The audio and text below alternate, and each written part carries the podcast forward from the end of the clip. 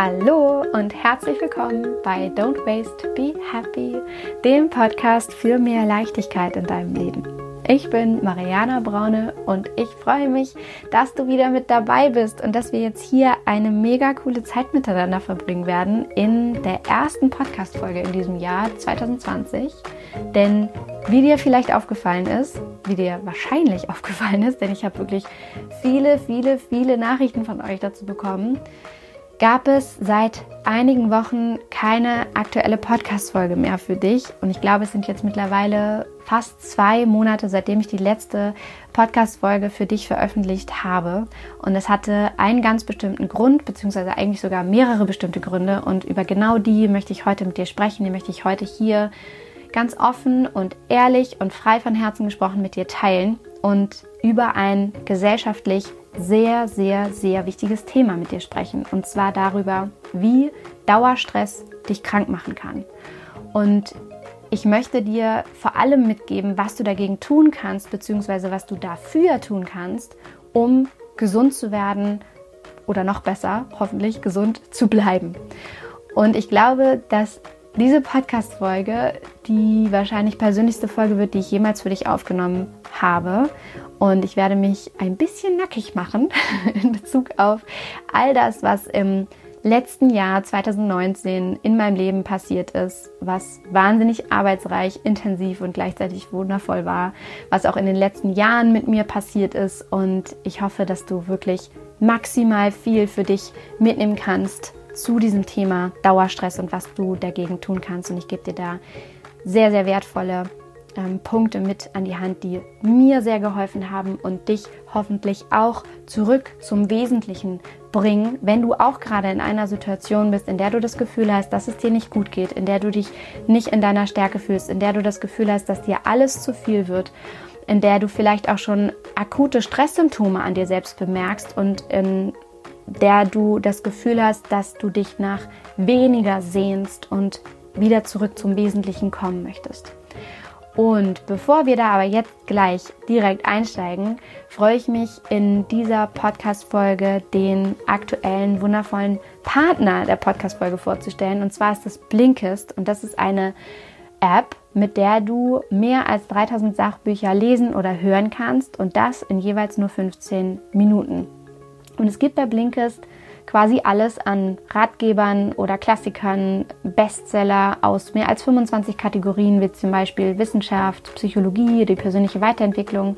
Und das Coole ist, dass es am Ende vieler Titel Tipps, Tricks oder Lifehacks gibt für deinen Alltag oder deinen Beruf. Und es gibt die Titel auf Deutsch oder auf Englisch. Und wenn du jetzt sagst, das hört sich mega cool an, dann kannst du unter blinkist.de slash zero waste 25% auf das Jahresabo Blinkist Premium bekommen.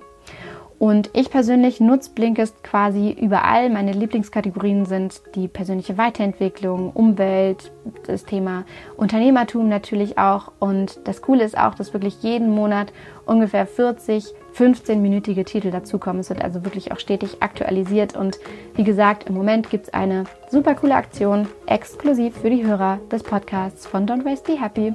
Und zwar auf blinkist.de slash zero waste erhältst du 25% Rabatt auf das Jahresabo Blinkist Premium. Und du kannst das vorher natürlich alles ausgiebig sieben Tage lang kostenlos testen.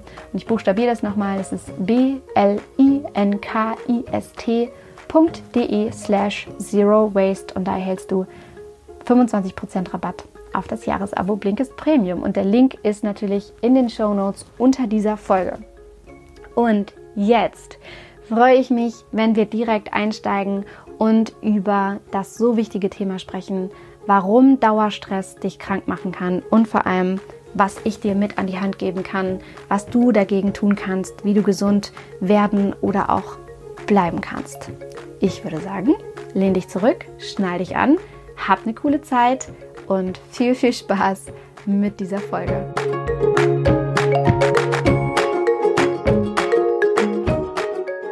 Ach, ich freue mich so, dass wir uns in dieser ersten Folge 2020 die Zeit und die Ruhe nehmen, über ein wahnsinnig wichtiges Thema zu sprechen. Und zwar das Thema Stress bzw. Dauerstress und was er mit dir und mit mir und mit uns als Gesellschaft anstellen kann, auch Negatives anstellen kann vor allem. und warum dieser negative Stress vielleicht gar nicht mal so cool ist, wie er gesellschaftlich so gerne konnotiert wird. Ne? Also je busier, desto besser, desto höher, desto schneller, desto weiter.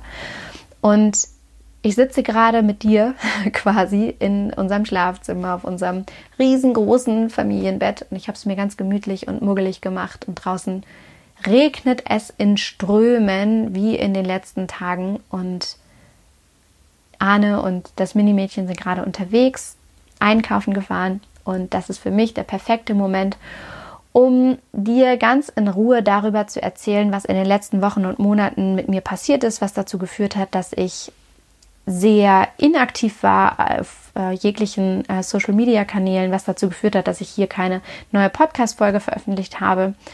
Und ich möchte dich wirklich ganz authentisch und nah und offen und ehrlich mitnehmen auf meine gesundheitliche, persönliche Reise, die ich gehen durfte in den letzten Wochen und Monaten und auch in Teilen immer noch gehen darf.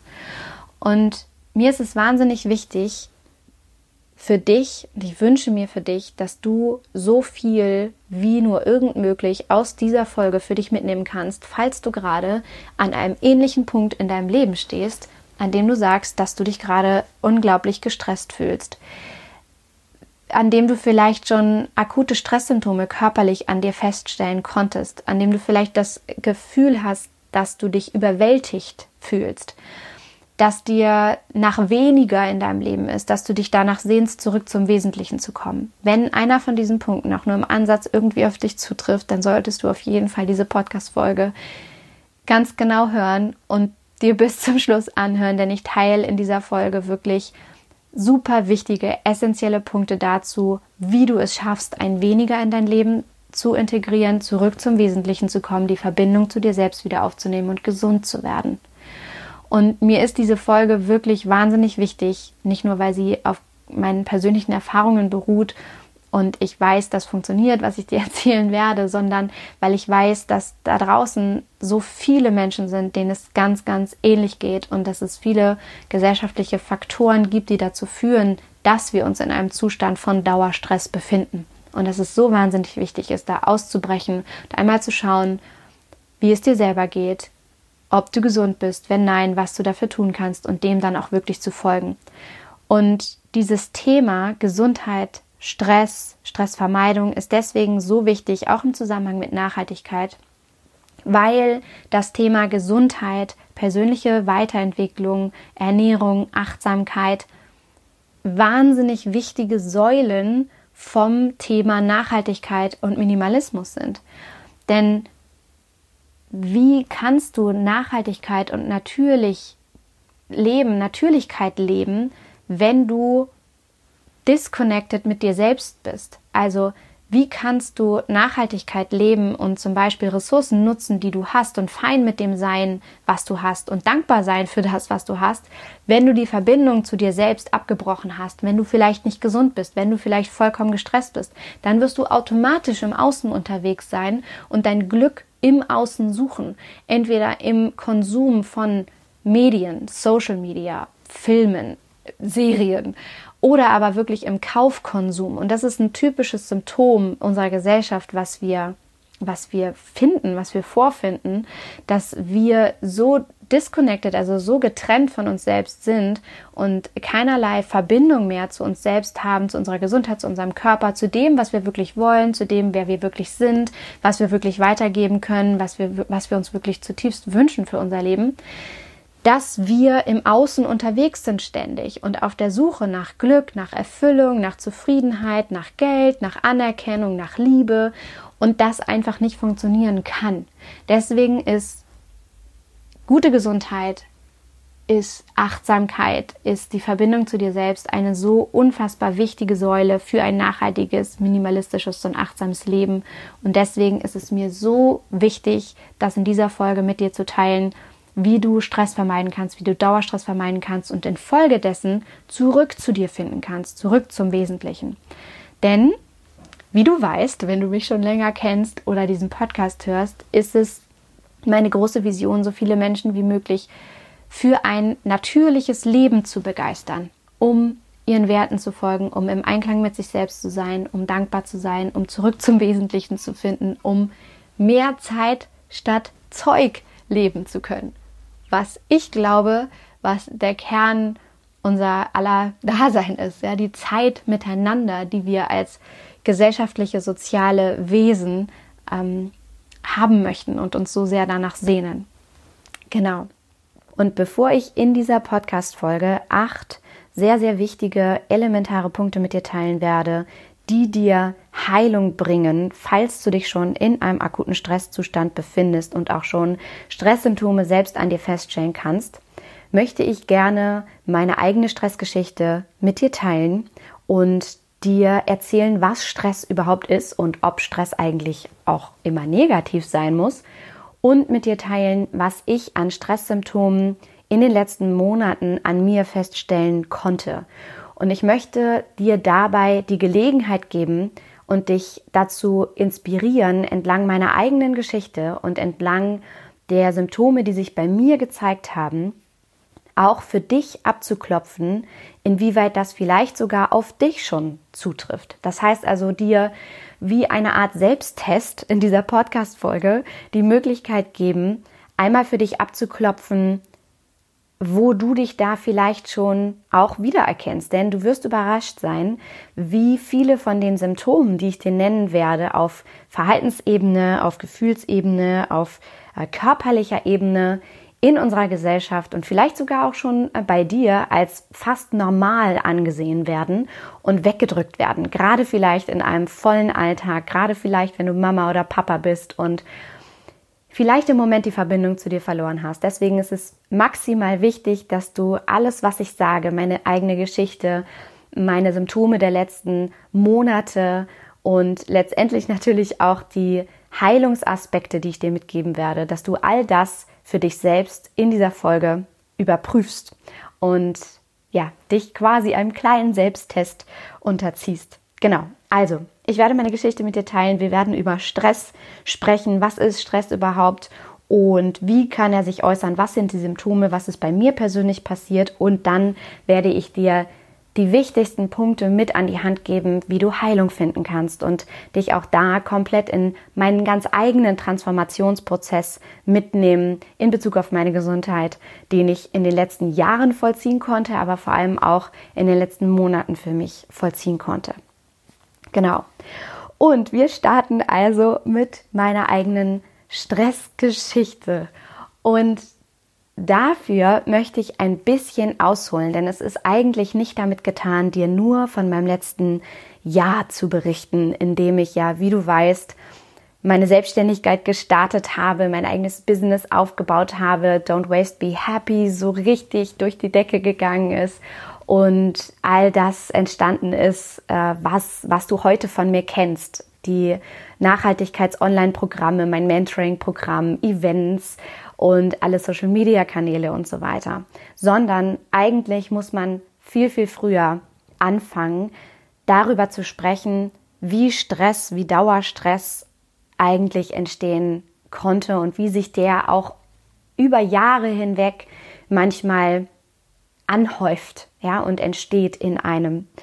Und ich möchte dich mitnehmen an einen Punkt in meinem Leben, an dem für mich eigentlich eine sehr, sehr intensive, außergewöhnliche Zeit des Dauerhassels und der Daueranspannung auf gewisse äh, Art und Weise angefangen hat.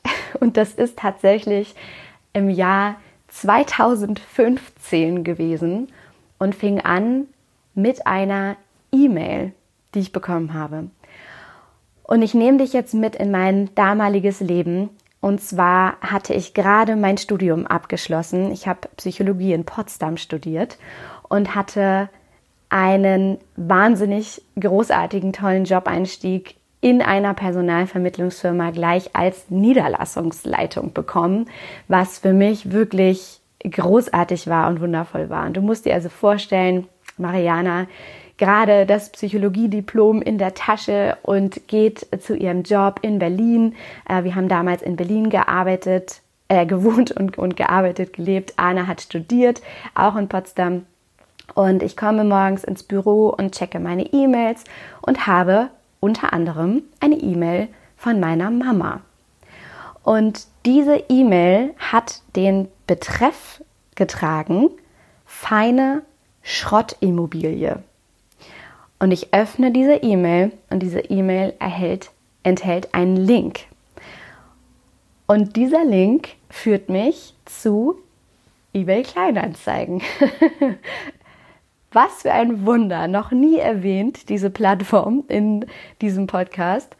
Und ich klicke also auf den Link, er führt mich zu eBay Kleinanzeigen und ich sehe ein kleines, feines Backsteinhaus am Stadtrand von Hamburg und sehe die Bilder, klicke mich durch die Bilder und denke mir, okay, Mama, du hast wirklich nicht untertrieben. Das ist eine feine Schrottimmobilie. Also du musst dir wirklich vorstellen, es, man hat auf den ganzen Bildern schon gesehen, es musste alles gemacht werden. Es war wirklich vollkommen heruntergekommen von innen, aber man konnte auch gleichzeitig sehen, dass es ein wahres Schmuckstück war, ein, ein kleinem feinen Backsteinhäuschen, was danach gerufen hat, wieder äh, aufgelebt zu werden, also wieder restauriert zu werden und neues Leben eingehaucht zu bekommen. Und ich war super, super neugierig und zwei Wochen später waren wir hier, haben uns das Häuschen angeguckt und ich war ein bisschen angefixt und wollte dieses Haus haben. Und du musst jetzt also wissen, ich habe ja damals gerade meinen ersten Job nach dem Studium in Berlin angefangen. Ich hatte keinerlei Jobaussichten hier in Hamburg oder, oder Umgebung. Arne hat in Potsdam zu dem Zeitpunkt studiert und wir haben beschlossen, dieses Haus zu kaufen, aus Berlin heraus. Und dann auch noch ein Haus, wo von vornherein feststand, dass es wahnsinnig viel Arbeit, wahnsinnig viel Eigeninitiative, wahnsinnig viel Planung brauchen würde, um es wirklich bewohnbar zu machen. Und gesagt, getan, die Dinge nahmen ihren Lauf. Ich erspare dir jetzt die Details, wie crazy es war, dieses Haus überhaupt kaufen zu können. Das ist allein eine eigene Podcast-Folge, weil es verbunden ist mit ähm, wahnsinnig vielen Zufällen, in Anführungsstrichen, und ähm, einer wirklich wunderschönen Geschichte, die dahinter steht. Und es gar nicht so selbstverständlich war, dass wir dann tatsächlich dieses Haus ähm, bekommen haben. Aber das vielleicht mal zu einem anderen Zeitpunkt. Jetzt geht es mir erstmal darum, dir zu erzählen, wie es war, dieses Haus zu kaufen aus der Entfernung, nicht zu wissen, wie es hier weitergehen würde, wie es beruflich mit uns weitergehen würde. Und wir fingen also an, erstmal zu pendeln tatsächlich und auch niemandem davon zu erzählen, denn es war ja keine, keine berufliche Perspektive da, sondern es war, es fing die Jobsuche an und gleichzeitig fingen wir an, das Haus zu restaurieren. Ich werde niemals vergessen, wie wir völlig ahnungslos in diesem Haus standen und ich wussten, wo wir anfangen sollten, weil einfach alles gemacht werden musste und dann ist es ja letztendlich egal, was du als allererstes machst, ob du die alten Ekelteppiche rausziehst oder ob du anfängst, die, die Tapete von den Wänden zu kratzen oder ob du dich erstmal hinsetzt und einen Plan entwirfst und guckst, welche Wände eingeschlagen werden sollen und wie das Haus überhaupt erstmal aussehen soll oder ob du den, den ersten Schuttcontainer bestellst. Also es war irgendwie, es war einfach so wahnsinnig viel zu tun. Und ich werde nie vergessen, wie wir hier standen und ich wussten, okay, und jetzt? Mit dem Schlüssel in der Hand. Naja, und dann fingen wir an, die Tapeten erstmal von den, von den Wänden zu kratzen und irgendwie kam dann eins zum anderen. Und das haben wir also gemacht, während wir also pendelten in Berlin, gelebt, gearbeitet, ähm, studiert und dann verlängerte Wochenenden oder übers Wochenende oder abends nach Hamburg gefahren und hier das Haus restauriert, ohne zu wissen, wie es beruflich weitergehen würde. Ich habe dann relativ schnell eine wundervolle Jobmöglichkeit bei der Lufthansa bekommen als, als Psychologin in einem sehr, sehr anspruchsvollen Projekt, um es mal sehr diplomatisch auszudrücken. Also es war ein Projekt, was mich wirklich sehr herausgefordert hat, was mich wirklich äh, psychisch, moralisch sehr mitgenommen hat in Teilen auch und was ja sehr, sehr anspruchsvoll war, einfach sehr intensiv war. Und ich hatte aber diese wundervolle Möglichkeit, da dann also einzusteigen. Also war klar, das war schon mal ein weiteres Puzzleteil, was sich fügte in Bezug auf den Hauskauf, in Bezug auf den Umzug zurück in meine Heimatstadt Hamburg. Aber das war natürlich alles nicht ganz ohne. Also dieser erste Stressbaustein, der war, war natürlich der Hauskauf, dann diese unheimliche Restaurierung, die damit äh, im Zusammenhang stand, das Pendeln, nicht zu wissen, wie es mit dem Job weitergeht, dann diesen Job zu haben, der aber gleichzeitig sehr anspruchsvoll war und sehr intensiv, wie gesagt, und sehr ähm, für mich persönlich psychologisch auch sehr intensiv. Und dann darfst du dir vorstellen, kamen wir also zurück es war auch noch nicht klar, wie Arne wiederum verhaftet sein würde in Hamburg. Später stellte sich dann heraus, er hatte sich an der Uni Hamburg beworben und konnte da auch sein Studium fortsetzen, was auch großartig war. Also, aber auch das war zu dem Zeitpunkt im Sommer 2015 noch unklar. Und dann hatten wir ja hier eine Bruchbude. Wir hatten ja nichts, in dem wir hätten leben können. Also verfrachteten wir erstmal all unser Hab und Gut in eine Garage und in den Keller meiner Eltern bzw. ins Haus meiner Eltern und wohnten erstmal bei meinen Eltern für ein halbes Jahr und pendelten also zwischen diesem zwischen diesem Zustand von bei meinen Eltern leben können in, in ja, einem Zimmer mit einem eigenen Badezimmer zum Glück auch und ähm, mit meinen Eltern, den Eltern zusammen im Haus und eben tagsüber Arbeit und Uni, ähm, abends am Bau sein, den Blaumann anziehen, äh, Wände einhauen, Schutt von A nach B schleppen, äh, Böden hochnehmen, Steine von A nach B schleppen, Böden abgraben, die, die Handwerker koordinieren, ähm, Probleme lösen, Herausforderungen äh, lösen und so weiter und so fort. Wenn du jemals ein Haus gebaut haben solltest, dann weißt du, wovon ich rede. Und du darfst dir wirklich hier vorstellen, es sind nur noch die vier Wände stehen geblieben. Also wir haben wirklich alles gemacht und alles, fast alles, außer wirklich äh, Expertenarbeiten, haben wir in Eigenarbeit äh, gemacht. Also ähm, wir haben fast alles selbst gemacht an diesem Haus mit unglaublicher Unterstützung von meinen Eltern, von Familie, von Freunden natürlich auch und von natürlich auch Experten, Handwerkern. Aber es war wahnsinnig viel Eigeninitiative da und es war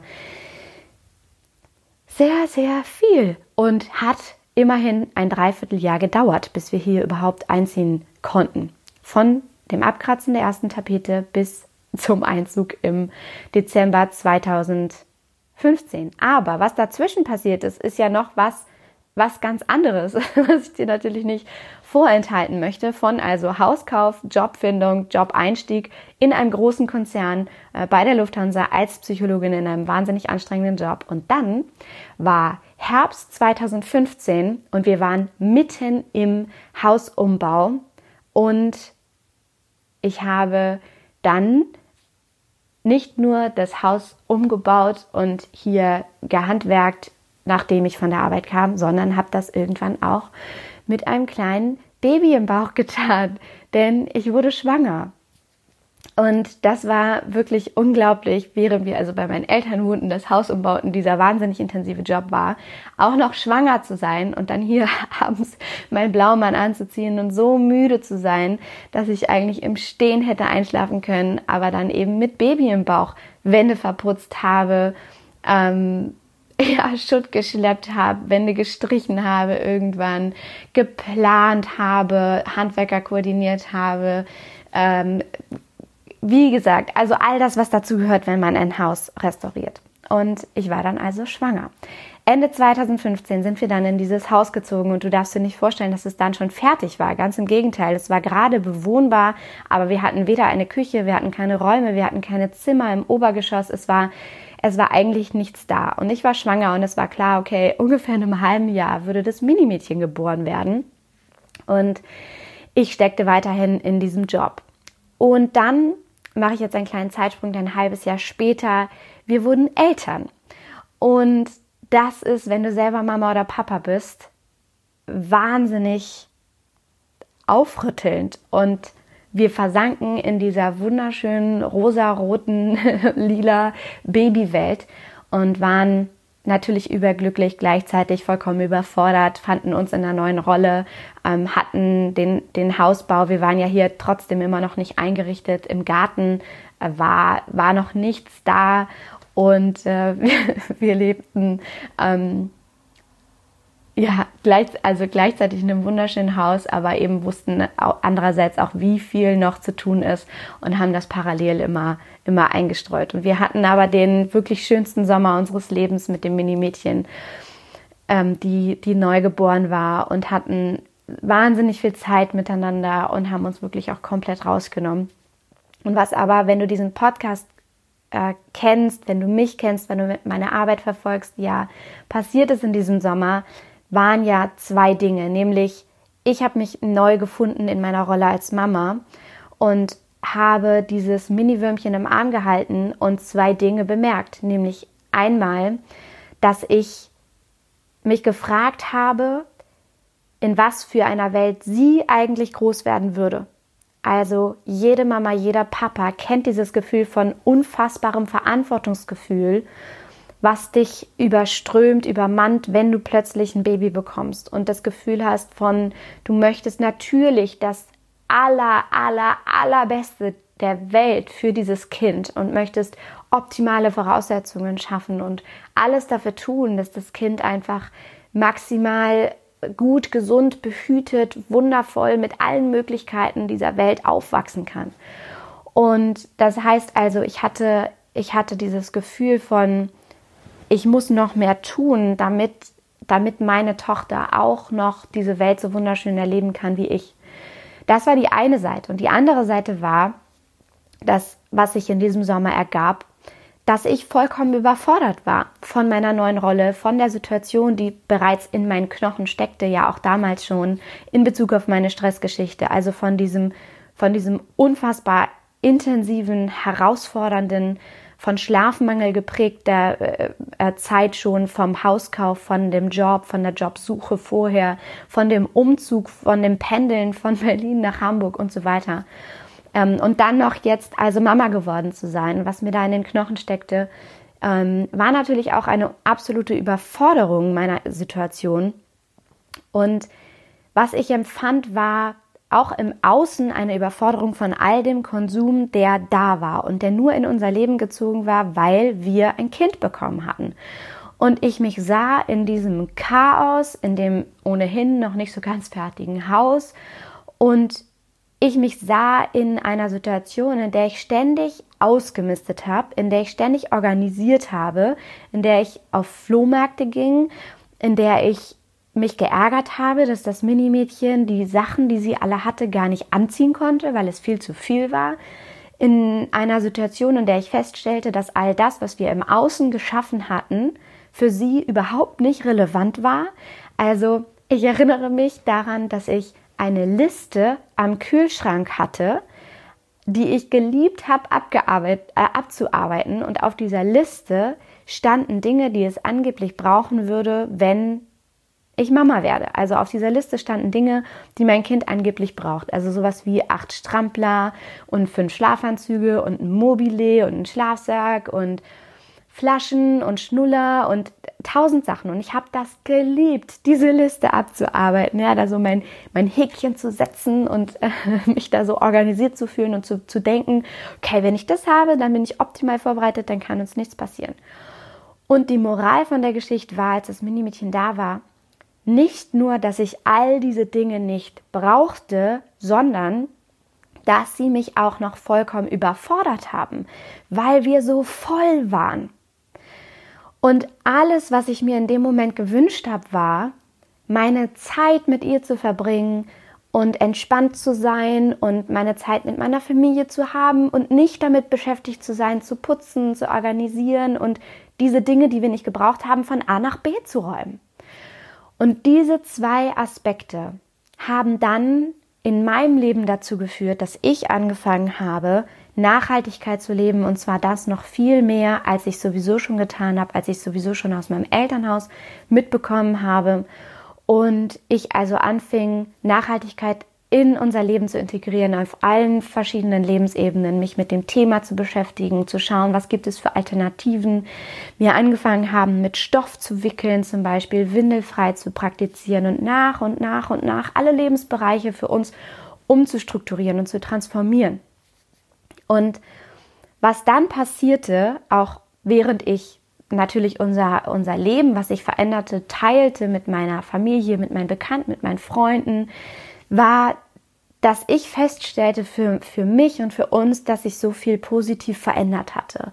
Dass ich einfach plötzlich entlang meiner Werte lebte, dass wir immer freier wurden, weil wir immer weniger besaßen, was uns belastete. Und das kennst du garantiert auch, dieses unglaublich befreiende Gefühl, wenn du ausgemistet hast und dir, und dir wünscht und jedes Mal sagst, ah, okay, so muss das jetzt bleiben. ja, nie wieder werde ich irgendwie Besitz anhäufen, der mich in irgendeiner Art und Weise belasten könnte.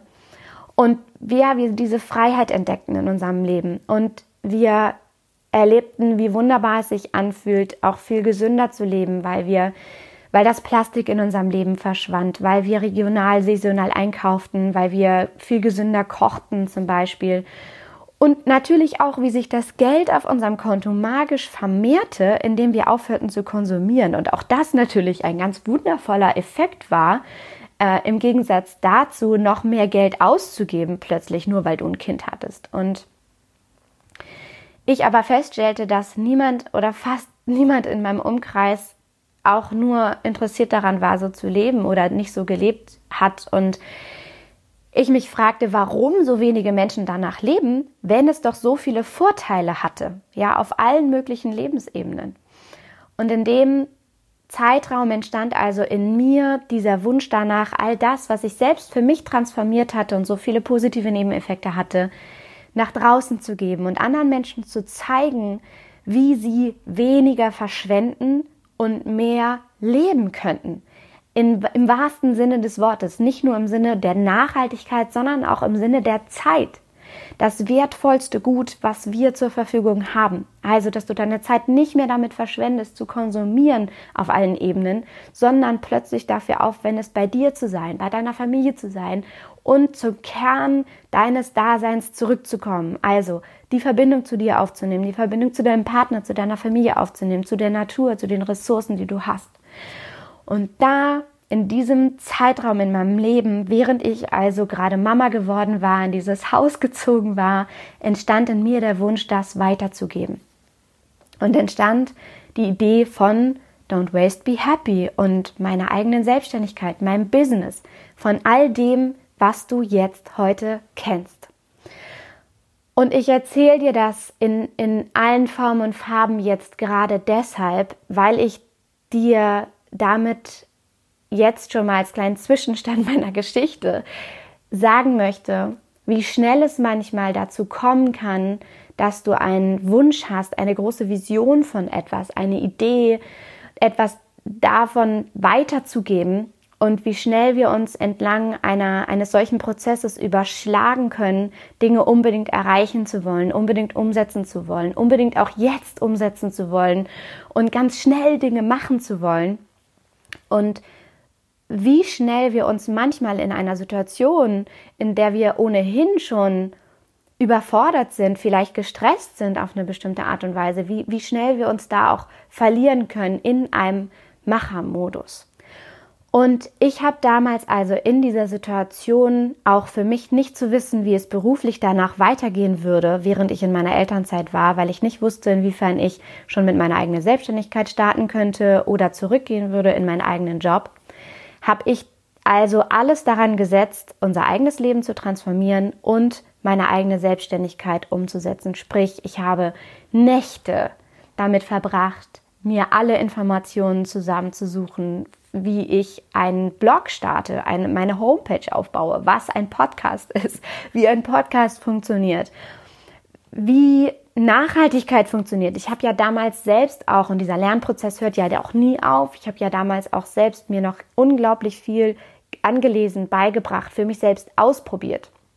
Und das war also dieses Jahr von 2016, als das Minimädchen geboren wurde, bis, bis danach, bis dann im ja 2018 mein, mein Podcast entstanden ist, mein Blog ähm, entstanden ist, meine Homepage und alle Kanäle, die du jetzt heute von mir kennst, Instagram, YouTube und so weiter.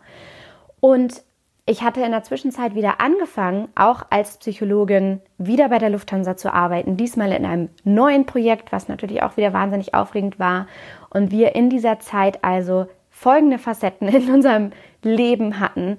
Wir haben uns die Betreuung des Minimädchens selbst geteilt untereinander. Sie war in keinerlei Fremdbetreuung. Ich habe in Teilzeit gearbeitet. Ich war, ich habe noch gestillt. Das Minimädchen wurde äh, über zwei Jahre gestillt. Ähm, ich habe parallel zu meinem Mama-Dasein, meinem, meinem Job, meine eigene Selbstständigkeit aufgebaut. Wir hatten parallel noch den Hausbau. Wir haben hier natürlich permanent weiter Projekte umgesetzt und Dinge fertiggestellt, in Anführungsstrichen. Ähm, Arne war auch noch in, in seiner Ausbildung ähm, und im Studium und war, war verhaftet in, in all diesen äh, Dingen. Und das waren natürlich viele, viele sehr, sehr, sehr intensive Facetten meines Lebens, die mich einfach in einen wahnsinnigen Umsetzermodus gebracht haben und die, die sehr, sehr intensiv waren, die einerseits voller Visionen und Träume waren und so wunderschön, weil sich nach und nach alles verwirklichte, aber andersrum ähm, auf der anderen Seite eben auch sehr, ja, intensiv und herausfordernd.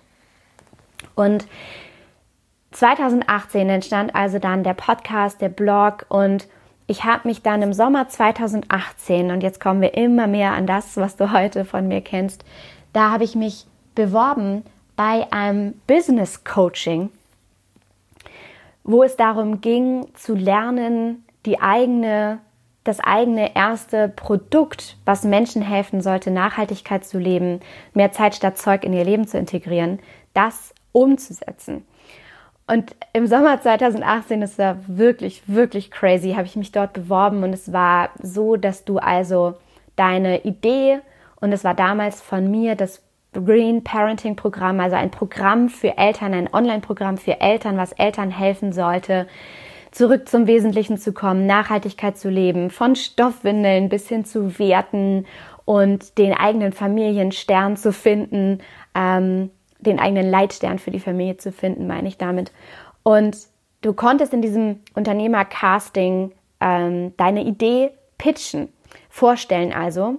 Drei Minuten lang hatte ich Zeit, meine Idee vorzustellen. Und das habe ich dreimal gemacht in drei verschiedenen Städten, bin also rumgereist und habe mir jedes Mal was wirklich Besonderes ausgedacht, um meine Idee vorzustellen vom Green Parenting Programm. Arne und das Mini-Mädchen sind in Teilen mitgekommen. Und ich habe dreimal den ersten Platz gemacht, was für mich heute immer noch total verrückt ist zu verstehen, was dann wiederum bedeutete, dass ich eine von sechs ausgewählten Talenten war, die in dem Moment ganz intensiv gecoacht wurde, diese eigene Idee, diese eigene Business-Idee umzusetzen. Und das habe ich dann gemacht. Das hat ein paar Wochen in Anspruch genommen. Wir wurden über mehrere Wochen, Monate gecoacht und ich habe das Green Parenting Programm für dich entwickelt und gelauncht, wie man sagt. Also, du konntest dich anmelden und es war das erste Mal soweit, dass, dass es dieses Online-Programm also gab. Und das war alles parallel noch zu meinem Teilzeitjob, ja, als Psychologin bei der Lufthansa. Und Du kannst dir natürlich vorstellen, dass gerade wenn du etwas zum ersten Mal machst, wenn du keinerlei Unterstützung hast ähm, in Bezug auf eine Assistenz oder irgendjemanden, der, der dir technisch hilft oder so, dass das sehr, sehr, sehr intensiv ist. Und es war keine Seltenheit, dass ich nicht geschlafen habe, dass ich nachts, wir waren damals auf Bali äh, dementsprechend gab es eine Zeitverschiebung, dass ich einen Livestream gemacht habe, sprich, dass ich online gegangen bin in einer Art Webinar auf Instagram und Fragen beantwortet habe, um überhaupt auch zu erklären, was ist das Green Parenting Programm? Ja, warum habe ich das für dich kreiert? Ähm, was kannst du daraus äh, für dich mitnehmen? Was, was lernst du dort?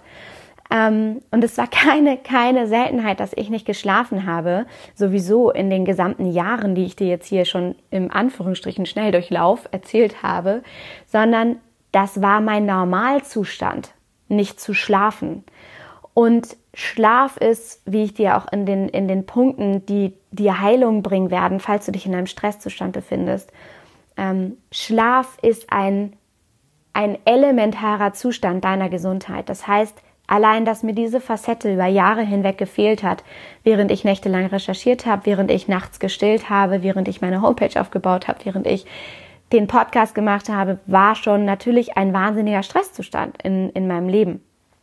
Und das ist alles entstanden, weil ich, weil diese Vision, Menschen zu zeigen, wie sie natürlich leben können und was es ihnen auch für wunderschöne Nebeneffekte bringt in, in ihrem Leben und wie, inwiefern es sie bereichern kann, weil diese Vision so groß war und ich mir selbst auch diese, diese Freiheit geben wollte, das als meine Vision nach außen zu tragen habe ich das natürlich alles gemacht in diesem unglaublichen Machermodus. Und der Erfolg hat mich natürlich auch weitermachen lassen. Das ist ja das Verrückte daran, dass der Erfolg dich immer in deinem Verhalten auch noch bestätigt. Ein Verhalten, was, was vielleicht in Teilen manchmal dann doch auch gar nicht mehr so gesund ist.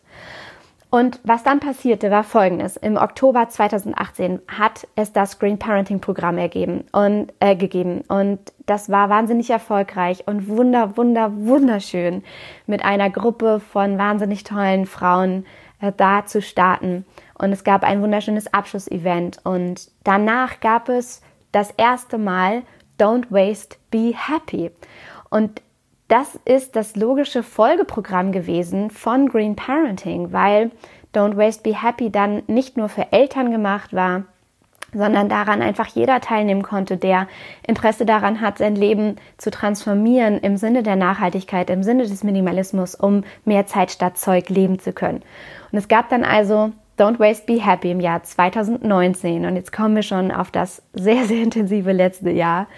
Und das war zu Anfang des Jahres. Danach gab es ein wundervolles Mentoring-Programm, wo ich Menschen über Monate hinweg äh, detailliert begleite und ihnen helfe, zum Wesentlichen zurückzukommen. Danach gab es nochmal die Möglichkeit für dich, bei Don't Waste Be Happy dabei zu sein. Das war dann im Sommer 2019. Dann habe ich eine sehr nötige Sommerpause äh, kommuniziert und äh, gelebt, die ich nutzen wollte, um überhaupt erstmal wieder zurück zur Ruhe zu finden und sacken zu lassen, was in all den Jahren davor parallel von mir aufgebaut war, wurde und, und wie intensiv das war und begleitet von so vielen verschiedensten äh, Facetten in meinem Leben. Und du kannst dir vorstellen, wenn du mir jetzt genau zugehört hast, und hoffentlich auch deine eigene Geschichte für dich so ein bisschen daran abgeklappert hast, was das ja auch mit mir gemacht hat, mich so zu transformieren. Ich meine, wir sind, wir sind umgezogen, es gab Jobwechsel, ich bin Mama geworden, wir, wir haben ein Haus gebaut, ich habe mich selbstständig gemacht, ich habe unser eigenes Leben vollkommen transformiert in Bezug auf das Thema Nachhaltigkeit, äh, wir, wir sind da permanent ent, entgegen des, den Mainstream geschwommen. Ja, auch das sind ja natürlich ganz viele Variablen, die du für dich erstmal auschecken musst. Das heißt, es ist einfach, ich glaube, für mich in den letzten Jahren so viel passiert, wie äh, für andere, für, für, manche andere Menschen im ganzen Leben passiert. Und das ist für mich natürlich wirklich, wirklich, wirklich intensiv gewesen.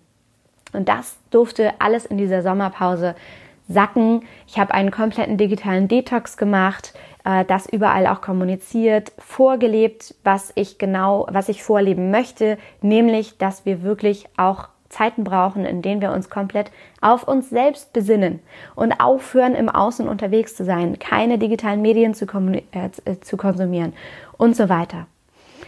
Und als ich dann zum Herbst 2019, letztes Jahr, aus dem digitalen Detox äh, kam, gab es dann das zweite Mentoring-Programm, was wirklich auch wieder wunder, wunder, wunderschön war mit einer so tollen Gruppe von Frauen, sehr ausgewählte Frauen, die da mitgemacht haben und ebenfalls ihr Leben transformiert haben. Es gab wieder ein wunderschönes Abschlussevent im Dezember letztes Jahr. Und jetzt komme ich so langsam zu dem Ende der Geschichte oder auch dem Anfang der Geschichte. Denn was dann passiert ist im Dezember 2019, also zur letzten Weihnachtszeit, war, dass Weihnachten kam. Das war natürlich auch noch alles ziemlich ähm, aufregend und intensiv und äh, wir waren viel mit der Familie zusammen. Und danach erst kam ich zur Ruhe. Und wie sich das immer so ergibt, wenn wirklich Ruhe einkehrt, merkst du dann erst, was dein Körper dir sagen möchte. Und es war so, dass ich vorher auch schon etwaige Stresssymptome an mir erkannt habe, aber in meinem Arbeitsmodus die einfach permanent weggedrückt habe. Das heißt, es war so, dass ich schon zum Beispiel über Monate vorher hinweg während des Mentoring-Programms auch zum Beispiel Kopfschmerzen an mir festgestellt habe. Überhäufig oft, weiß ich jetzt, ähm, wenn ich das nochmal rückblickend betrachte, aber das einfach weggedrückt habe und nicht richtig wahrgenommen, nicht richtig gemerkt habe, weil ich so im Machermodus war. Und als dann diese Ruhe einkehrte, spürte ich plötzlich eben tägliche Kopfschmerzen. Also sie waren plötzlich wirklich jeden Tag da und haben mich natürlich unglaublich belastet und mich unglaublich schwer fühlen lassen und mich nicht richtig funktionieren lassen, in Anführungsstrichen. Und äh, ja, es ging mir damit einfach natürlich unglaublich Stress, äh, äh, schlecht mit, mit dieser Art von Stress, die ich dann das erste Mal richtig auch körperlich gespürt habe. Wobei es auch andere Symptome schon gab. Aber bevor ich dir jetzt all meine Stresssymptome der letzten Jahre und äh, der letzten Monate auch wirklich äh, erzähle, was sich daraus für mich ähm, ergeben hat, möchte ich erstmal mit dir über Stress sprechen. Und zwar, was Stress überhaupt ist. Denn ich rede ja in dieser gesamten Folge davon, ähm, dass Stress negativ ist. Und deswegen möchte ich dir erstmal sagen, dass Stress per se kein immer negativer Zustand des Körpers sein muss, sondern dass wir Cortisol als Stresshormon brauchen, um aktiv zu werden. Und dass Cortisol am Morgen, am, zu Beginn des Tages auch tatsächlich die höchsten Werte aufzeigt und dann im Laufe des Tages äh, immer weniger wird und Cortisol dafür, dazu führt, dass du in einen, wie gesagt, einen Aktivitätszustand kommst, dass du in einen sogenannten Fight-of-Flight-Modus kommst, der dir erlaubt, ähm, entweder äh, zu fliehen äh, oder zu kämpfen im Sinne von, ähm, ja, zu machen. Ja, das heißt, Stress per se führt zu Aktivität, führt zu Energie und ist per se erstmal so gesehen nichts Negatives, sondern kann auch gesund sein, kann eine gesunde Herausforderung sein. Und wenn das der Fall ist, sprechen wir von einem sogenannten positiven Eustress. Ja, das heißt, das ist noch diese gesunde Herausforderung, die du spürst, versus den Krankmacherstress, also den sogenannten negativen Distress. Und den empfinden wir immer dann, wenn wir Stress in übermäßiger äh, Dauerdosis empfinden und wenn wir zum Beispiel auch das Gefühl haben, dass wir da nicht mehr unbedingt die Kontrolle drüber haben und wenn wir nicht erkennen, dass dieser Stress für uns sinnvoll ist. Das sind die vier Faktoren, also die Dauer, die Dosis, die Kontrolle und die Sinnhaftigkeit des Stresses, die dazu führen, ob wir ganz individuell betrachtet Stress als negativ oder positiv empfinden. Und das ist auch ganz, ganz wichtig für mich, dir mitzugeben, auch für dich als Test, denn Stress per se ist nicht immer schlimm, sondern es ist für dich ganz individuell betrachtet wichtig zu sehen, wann fühlst du dich gestresst und zwar wann fühlst du dich negativ gestresst im Sinne eines krankmachenden Stresses. Und es ist sehr, sehr wichtig da zu sehen, dass wir Menschen vollkommen unterschiedlich sind. Und ich persönlich habe, wenn ich jetzt auf meine Geschichte zurückblicke, ähm, der letzten Jahre, einen äh, wahnsinnig hohen Stresspegel. Also ich bin jemand, der der Stress sehr, sehr lange, äh, sehr intensiv äh, aushalten kann, beziehungsweise es für mich natürlich in all den Jahren auch äh, zum Teil an, zu all den Facetten, die ich dir jetzt erzählt habe, auch so war, dass ich diesen Stress sehr gut kontrollieren konnte. Mit Ausnahme wahrscheinlich des Minimädchens, wo ein Baby einfach ja teilweise sehr unkontrollierten Stress in dein Leben bringt, indem du nicht weißt, ne, was passiert als nächstes, welche Phase kommt als nächstes oder du dieses Gefühl hast, wenn du das erste Mal ein Kind bekommst, ah, jetzt habe ich den Dreh raus und dann kommt schon wieder was Neues und eine neue Phase beginnt und neue Schlafrhythmen dürfen sich etablieren oder das Kind zahnt und du weißt nicht, wie du damit umgehen sollst und so weiter. Das heißt, dass da unkontrollierter Stress entsteht, aber alles andere war für mich ja sehr, sehr gut eigentlich unter, unter Kontrolle zu haben. Das heißt, ich hatte sehr, sehr lange für mich gesehen einen sehr hohen Stresspegel, den ich aber sehr, sehr gut aushalten konnte oder der, der für mich nicht nur ein Aushalten war, sondern der für mich eine gesunde Herausforderung war und der, den, den ich auch geliebt habe. Ich liebe diese Herausforderungen und ich liebe es zu machen und ich liebe es, ähm, da einfach wirklich in die Umsetzung zu kommen. Und deswegen wichtig dir mitzugeben, Stress ist individuell. Und ich möchte dir jetzt erzählen, nachdem du also meine gesamte Geschichte gehört hast, was ich auf verschiedenen Ebenen für Stresssymptome an mir feststellen konnte, um dir jetzt die Gelegenheit zu geben, auch da für dich abzuklappern, was trifft auf dich da vielleicht schon zu. Was spürst du an dir vielleicht auch? Was hast du an dir selbst vielleicht auch schon gesehen? Und ich habe schon erzählt, dass also jetzt in den letzten Monaten diese täglichen Kopfschmerzen bei mir sich aufgetan hatten und das war auf meiner körperlichen Ebene. Auf körperlicher Ebene habe ich Symptome festgestellt, wie meine Kopfschmerzen. Ich hatte wahnsinnige Rückenschmerzen. Diese Rückenschmerzen waren für mich aber auch schon fast ein Dauerzustand. Also ich habe neulich mit einer Freundin gesprochen und habe gesagt, ach so, es ist gar nicht normal, wenn du, wenn du hochkommst ähm, und dich gerade gebückt hast, dass du da deinen Rücken spürst. Nee, sie hatte das nicht und andere Menschen haben das auch nicht unbedingt.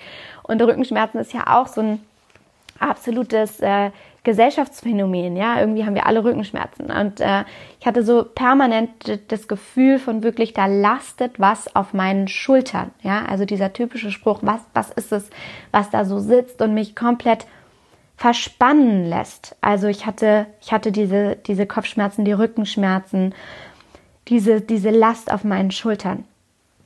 Ich hatte an körperlichen Symptomen natürlich eine Wahn, einen wahnsinnigen Schlafmangel. Ich hatte mir eine richtig schöne Schlafstörung eingeheimst, die sich darin äußerte, dass ich einfach nicht schlafen gegangen bin. Denn abends war ja die, die ganzen Jahre für mich die Zeit, in der ich das erste Mal so richtig in Ruhe arbeiten konnte. Erst war es so, dass das die Zeit deswegen war, weil ich weder das ähm, weder das Minimädchen hatte, da hat sie dann geschlafen abends, noch in meinem ähm, zu vorherigen regulären Job war, ähm, den ich übrigens, ich weiß nicht, ob ich das erzählt hatte, ähm, dann ja gekündigt hatte, als ich mit dem Green Parenting Programm gestartet habe und dann ähm, damit so erfolgreich war, dass ich in mein eigenes Business äh, starten konnte. Ähm, und abends also die einzige Zeit war, wo ich in Ruhe arbeiten konnte. Und ich dann dadurch eine, eine Schlafstörung insofern entwickelt habe, als dass ich erstens nicht schlafen gegangen bin und zweitens mein Schlaf auch noch permanent unterbrochen wurde durch das Minimädchen, was mich nachts gerufen hat, um zum Beispiel gestillt zu werden oder eben einfach Nähe brauchte. Ähm, und bei mir äußert sich diese Schlafstörung so, dass ich nicht unterscheide zwischen 3 Uhr nachts oder 10 Uhr abends. Für mich ist es nachts dann draußen dunkel und mir ist das egal, was die Uhr mir anzeigt. Und ich hatte das Gefühl dafür verloren, wie spät es ist. Und bin super, super spät irgendwann ins Bett gegangen und natürlich super, super früh wieder aufgestanden, weil ich keinerlei Zeit mehr hatte, diesen, diesen Schlafentzug zu kompensieren, weil ich Mama eines kleinen Babys war oder einer kleinen Tochter bin. Und das heißt also, auf körperlicher Ebene kam diese Schlafstörung dazu. Ich war dadurch extrem müde. Ich hatte dieses permanente Gefühl, einen Kater zu haben, als hätte ich zu viel getrunken den Abend zuvor. Ja, vielleicht kennst du das, dieses Gefühl von deine Augen brennen und du fühlst dich, als könntest du nicht richtig gut funktionieren und bist erschöpft und natürlich lustlos und bist einerseits so unfassbar müde, aber andererseits hast du auch diese wahnsinnige Unruhe in dir. Und damit komme ich zur nächsten Ebene an Stresssymptomen, die sich bei mir gezeigt haben. Das war jetzt erstmal rein körperlicher Ebene. Die nächste Ebene war die Gefühlsebene, die ganz, ganz stark mit diesen Schmerzen, mit der Müdigkeit natürlich zusammenhängt. Denn was passiert, wenn du das empfindest, ist, du wirst gereizt, du wirst aggressiver, du bist einfach ein bisschen äh, kribbeliger, ja, auf der einen Seite und auf der anderen Seite fühlst du aber dieses, diese Benommenheit, dieses Katergefühl, diese Leere vielleicht in dir, dieses oh, irgendwie, ich kann gerade gar nichts mehr, ich will gerade gar nichts mehr. Ähm, aber natürlich funktionierst du weiterhin, gerade wenn du Mama oder Papa bist, denn dein Job ist es, in dieser Rolle zu funktionieren und für einen anderen Menschen zu sorgen. Und die Liebe, die du empfindest für diesen anderen Menschen, treibt dich natürlich auch maximal an und lässt, dich, lässt dieses Gefühl einfach gar nicht zu. Und das war also auf Gefühlsebene das, was passierte. Gereiztheit, gleichzeitige Leere. Auf meiner Verhaltensebene konnte ich feststellen für mich, dass ich ein nächtliches Zähneknirschen entwickelt hatte. Ja, also dass ich angefangen habe, natürlich diesen Stress abzubauen und, und ähm, die Zähne zusammenzubeißen, wie man so schön sagt. Dann hatte ich wahnsinnigen Heißhunger tagsüber. Ja, also mein Verhalten war, ähm, wo ich mich doch wirklich auch schon gesund ernährt hatte und, und äh, wirklich auch auf Zucker verzichte, äh, weitestgehend ohne dogmatisch zu sein, aber weitestgehend auf Zucker verzichte, keine Fertigprodukte konsumiere, ähm, war es trotzdem so, wenn ich essen gegangen bin, wollte ich Burger mit Süßkartoffelpommes und Mayo und Ketchup und ich wollte den richtig guten Shit. und auch sonst hatte ich ein Verhalten entwickelt für mich, was mich ähm, belohnt hat, also in Form von, von Heißhunger zum Beispiel. Wenn ich ähm, eine besonders wichtige Aufgabe erledigt hatte, dass ich dann gesagt habe, oh, jetzt gönne ich mir aber auch eben zum Beispiel den Burger mit Pommes oder dann musste es äh, Schokolade sein oder ich habe mehr Kaffee getrunken tagsüber, auch als Belohnung, ja, als Auszeit am, am Tag. Ähm, und ich mich damit einfach ja belohnt habe zu einem gewissen ähm, äh, Grad oder mein, mein Verhalten irgendwie kompensiert habe. Und auch das Thema Alkohol war da natürlich eins, denn auch das ist ein typisches Stresssymptom, uns damit auf, im wahrsten Sinne des Wortes zu betäuben. Und was da bei mir auch passiert ist, ist, keine Sorge, kein übermäßiger, äh, irgendwie gravierender Alkoholkonsum, aber schon verknüpft mit sozialen Aspekten in, in meinem Leben natürlich, dass es äh, irgendwann normal war, auch dass äh, soziale äh, Treffen verbunden waren mit einem Glas Wein oder dass ein gutes Essen verbunden war mit einem Glas Wein oder dass ich mich selbst manchmal belohnt habe mit einem Glas Wein oder dass ich das Gefühl hatte, abends mich entspannen zu wollen mit einem Glas Wein und das Alkohol generell, aber da möchte ich jetzt nicht so sehr hin abdriften, auch noch, weil diese Podcast-Folge wird ohnehin wahnsinnig lang, dass Alkohol generell einfach ein, ein äh, sozial-gesellschaftlich sehr, sehr mh, mm, gern gesehener ähm, Aspekt ist, aber auch sehr unterschätzter negativ gesundheitlicher Aspekt, also sehr gerne ähm, weggeschoben wird oder als nicht so ähm, als nicht so ernstzunehmend wahrgenommen wird, sondern ganz im Gegenteil sogar auch noch gern gesehen wird. Aber wie gesagt, dahin will ich nicht abdriften. Das war auf Verhaltensebene ähm, waren, waren Faktoren, die dazu geführt haben, dass ich Stress äh, über, äh, an mir festgestellt habe und auf Geistesebene, und da kannst du dich auch einmal hin abklopfen, hat sich natürlich eine Konzentrationsschwäche eingestellt. Wie soll es auch anders sein, wenn ich so extrem müde bin, wenn ich so gereizt bin und meine Kreativität einfach nachgelassen hat. Und da, das finde ich wirklich verrückt, mir vorzustellen. Es ist so wahnsinnig viel entstanden und es, meine Vision ist so unglaublich nach außen getragen und es ist so viel Wunderschönes wirklich entstanden, kreiert worden äh, von mir für euch, für dich. Und trotzdem hat meine Kreativität nachgelassen, beziehungsweise ich habe mich einfach irgendwann immer leerer gefühlt und ich dachte mir, was passiert denn dann erst, wenn es mir wieder gut geht, wenn ich schon in einem Zustand von übermäßigem Stress so tolle Dinge umsetzen kann, was passiert denn dann erst, wenn es mir wieder richtig, richtig, richtig gut geht? Und diese Ebenen, Körper, Gefühl, Verhalten, Geist, enthalten verschiedene Facetten, die du hoffentlich für dich jetzt auch abklopfen konntest, um mal zu schauen, was davon ist eigentlich gesellschaftlich total akzeptiert, was davon wird eigentlich vielleicht gar nicht als unbedingtes Stresssymptom wahrgenommen, was davon hast du vielleicht sogar für dich schon weggedrückt über viele, viele äh, Jahre vielleicht sogar und äh, was davon hat bei dir vielleicht schon dazu geführt, dass du gar nicht mehr in deiner Kraft bist, dass du gar nicht mehr gesund bist. Und all das wissend jetzt also meine Geschichte, was Stress überhaupt ist, was sich bei mir für Stresssymptome eingestellt haben und was du vielleicht für Stresssymptome an dir selbst schon feststellen konntest, führen uns jetzt finally zu den Punkten, die ich dir mit an die Hand geben möchte, die dich heilen lassen können und die dazu führen, dass du die Verbindung zu dir selbst wieder aufnehmen kannst und die ich mit dir teilen möchte, die mir in den letzten Jahren entlang meiner Achtsamkeit, die ich ja trotzdem entlang meines stressigen Lebens geführt habe und die ich nach und nach in mein Leben integriert habe, ähm, wahnsinnig geholfen haben, meine eigene Gesundheit zu transformieren und die mir aber insbesondere auch in den letzten Monaten nochmal so unglaublich geholfen haben, diesen Stress für mich wahrzunehmen und anzugehen und noch mehr zurück zu mir zu finden und wie gesagt die Verbindung zu mir wieder aufzunehmen. Und der erste Punkt, den ich dir mit an die Hand geben möchte, ist, dich selbst zu fragen, was hat dir früher gut getan? Früher, als du noch in einem weniger unterwegs warst. Was hast du früher getan, um zur Ruhe zu kommen? Um bei dir zu sein, um in einem sogenannten Flow-Zustand zu sein, also in einem Zustand, in dem wir uns selbst in der Sache selbst verlieren, in dem wir mehr oder weniger Zeit und Raum vergessen und in der alles um uns herum egal scheint.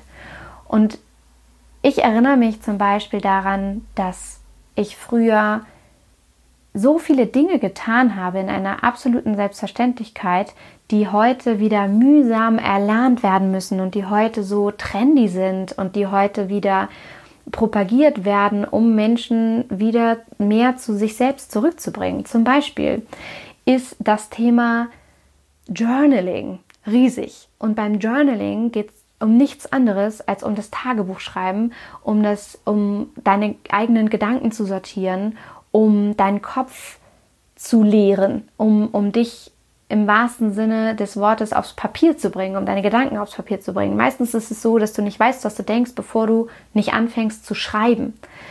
Und dieses Journaling, was heute überall auf Instagram zu sehen ist und was, was so wie, wie ein Trendbegriff da draußen äh, rumwirbelt, äh, unterwegs ist, habe ich zu Kinder- und Teenagerzeiten in einer Selbstverständlichkeit in meinem Leben gehabt, indem ich meinen Freundinnen Briefe geschrieben habe. Hey Julia, wie geht's dir? Mir geht's gut. Wie fandst du die Stunde bei Herrn Müller XY Schulze? Ich fand sie gut. Mathe ist ein Arschloch. Ähm, bist du auch in Paul verliebt? Ich schon. Willst du mit Tom gehen? Äh, ja, kreuze an. also du weißt, was ich meine. Ich habe meine Gefühle, meine Gedanken, aktuelle Situationen in meinem Alltag verarbeitet, indem ich meinen Freundinnen Briefe geschrieben habe, indem ich selbst Tagebuch geschrieben habe. Es war Teil meines Lebens. Damals hatte ich diese Ruhe und die Zeit und die Muße und habe das einfach getan, weil, äh, weil es nichts anderes gab, was mich davon abgehalten hat. Weil, es, weil ich keine Mama war und äh, kein Kind hatte, was mich 24-7 gebraucht hat und weil es kein Instagram gab, was mich von mir selbst abgelenkt hat und äh, weil ich nicht gefangen war in einem höher, schneller, weiter, Konsum, Konsum, Konsum, wer will ich sein, im Außen suchen und so weiter. Das heißt, das habe ich wie selbstverständlich getan. Genauso selbstverständlich habe ich getanzt wie blöd habe ich meinen Körper bewegt in allen möglichen äh, Farben und Formen. Ich habe viel Sport gemacht, ich war äh, viel unterwegs mit dem Fahrrad, ich bin überall zu Fuß hingegangen. Mein, Fuß, äh, mein, mein Schulweg bestand aus zu Fuß gehen, mit der Bahn fahren, zu Fuß gehen oder Fahrrad fahren. Sehr selten. Ich bin sehr selten den Weg mit dem Fahrrad gefahren. Aber ich habe es auch mal gemacht. Ähm, und es war, es war unglaublich viel Bewegung da, wohingegen heute Leute ständig das Auto nehmen für, für jeden ähm, Fahrtweg. Und heute wird, heute gucken sich Menschen lieber andere Menschen auf Instagram beim Tanzen in der Küche an, anstatt sich selbst zu bewegen, Musik anzumachen und einfach zu tanzen zu den Lieblingsliedern oder mit Freunden tanzen zu gehen oder mit ihren Kindern im Wohnzimmer zu tanzen und einfach Spaß zu haben. Das heißt, auch da ist wieder so, so ein Trendding. Ähm, Body Positivity, Tanzen. Wahrscheinlich gibt es dafür noch einen anderen Hashtag. Body Positivity ist noch was anderes. Aber du weißt, was ich meine. Also Journaling und Tanzen, ähm, Dinge, die ich früher selbstverständlich getan habe. Ich habe ganze Nachmittage und Abend mit meinen Backstreet Boys in meinem Zimmer vor meinem Spiegel tanzend verbracht und, und mich bewegt und dadurch mich gespürt, meinen Körper wahrgenommen und ähm, natürlich Hormone ausgeschüttet, die es mir erlaubt haben, in guter Laune, guter Energie zu sein. Und was habe ich noch getan, um mich gut zu fühlen? Ich hatte ganz viele soziale Kontakte und zwar echte soziale Kontakte und ich habe gelacht und war albern und hatte, ich glaube, die schönste Kindheit, die schönste Teenagerzeit, die man sich vorstellen kann mit meinen Freundinnen und wir haben den ganzen Tag nur gelacht. Und was passiert heute? Denkst du, dass du echte Interaktionen hast, indem du auf Social Media unterwegs bist und indem du unter Fotos deiner Freunde oder Bekannten oder äh, vermeintlichen Bekannten durch irgendwelche Influencer äh, Fotos kommentierst, aber es ist keine echte Kommunikation und es ist keine echte Interaktion.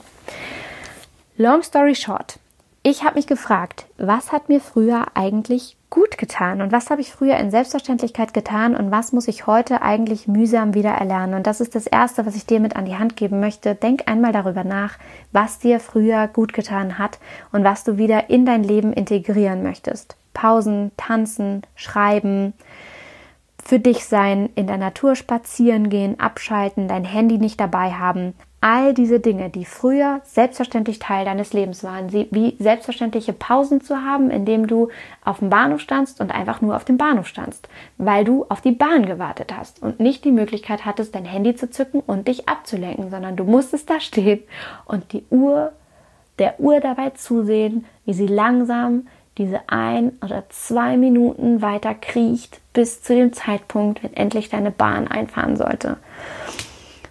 All diese Dinge, das ist der erste Schritt, was ich getan habe, um mir meiner selbst wieder bewusst zu werden oder noch mehr bewusst zu werden. Und mein absolutes Ziel, was ich vorangestellt hatte, war, mir selbst wieder wert zu sein. Und damit komme ich zu, zu dem zweiten Punkt, den ich dir gerne mit an die Hand geben möchte, und zwar aktiv Verantwortung für deinen eigenen Gesundheitszustand zu übernehmen und es dir selbst wert zu sein. Das ist nämlich ein absolut anderer Ausgangspunkt, als sich selbst leid zu tun und sein Schicksal in die Hände von Ärzten zu begeben, die dich irgendwie wieder heilen sollen. Denn die einzige Person, die sich wieder heilen kann und die wirklich anfangen kann, auf sich selbst zu hören und die die Signale des Körpers deuten kann, bist du selbst. Natürlich ist es wundervoll, dass wir all diese medizinischen Möglichkeiten haben, die uns heute geboten werden.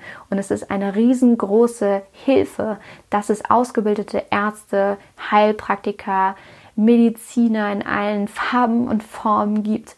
Aber es ist nur ein Baustein von vielen, denn letztendlich bist du die Person, die deinen Körper am allerbesten kennt, auf sich hören kann und ganz genau weiß, was sie braucht oder auch nicht braucht. Und meistens, im, also in den allerwenigsten Fällen liegt ein wirklich körperlich-medizinisches Problem in Anführungsstrichen organisch vor.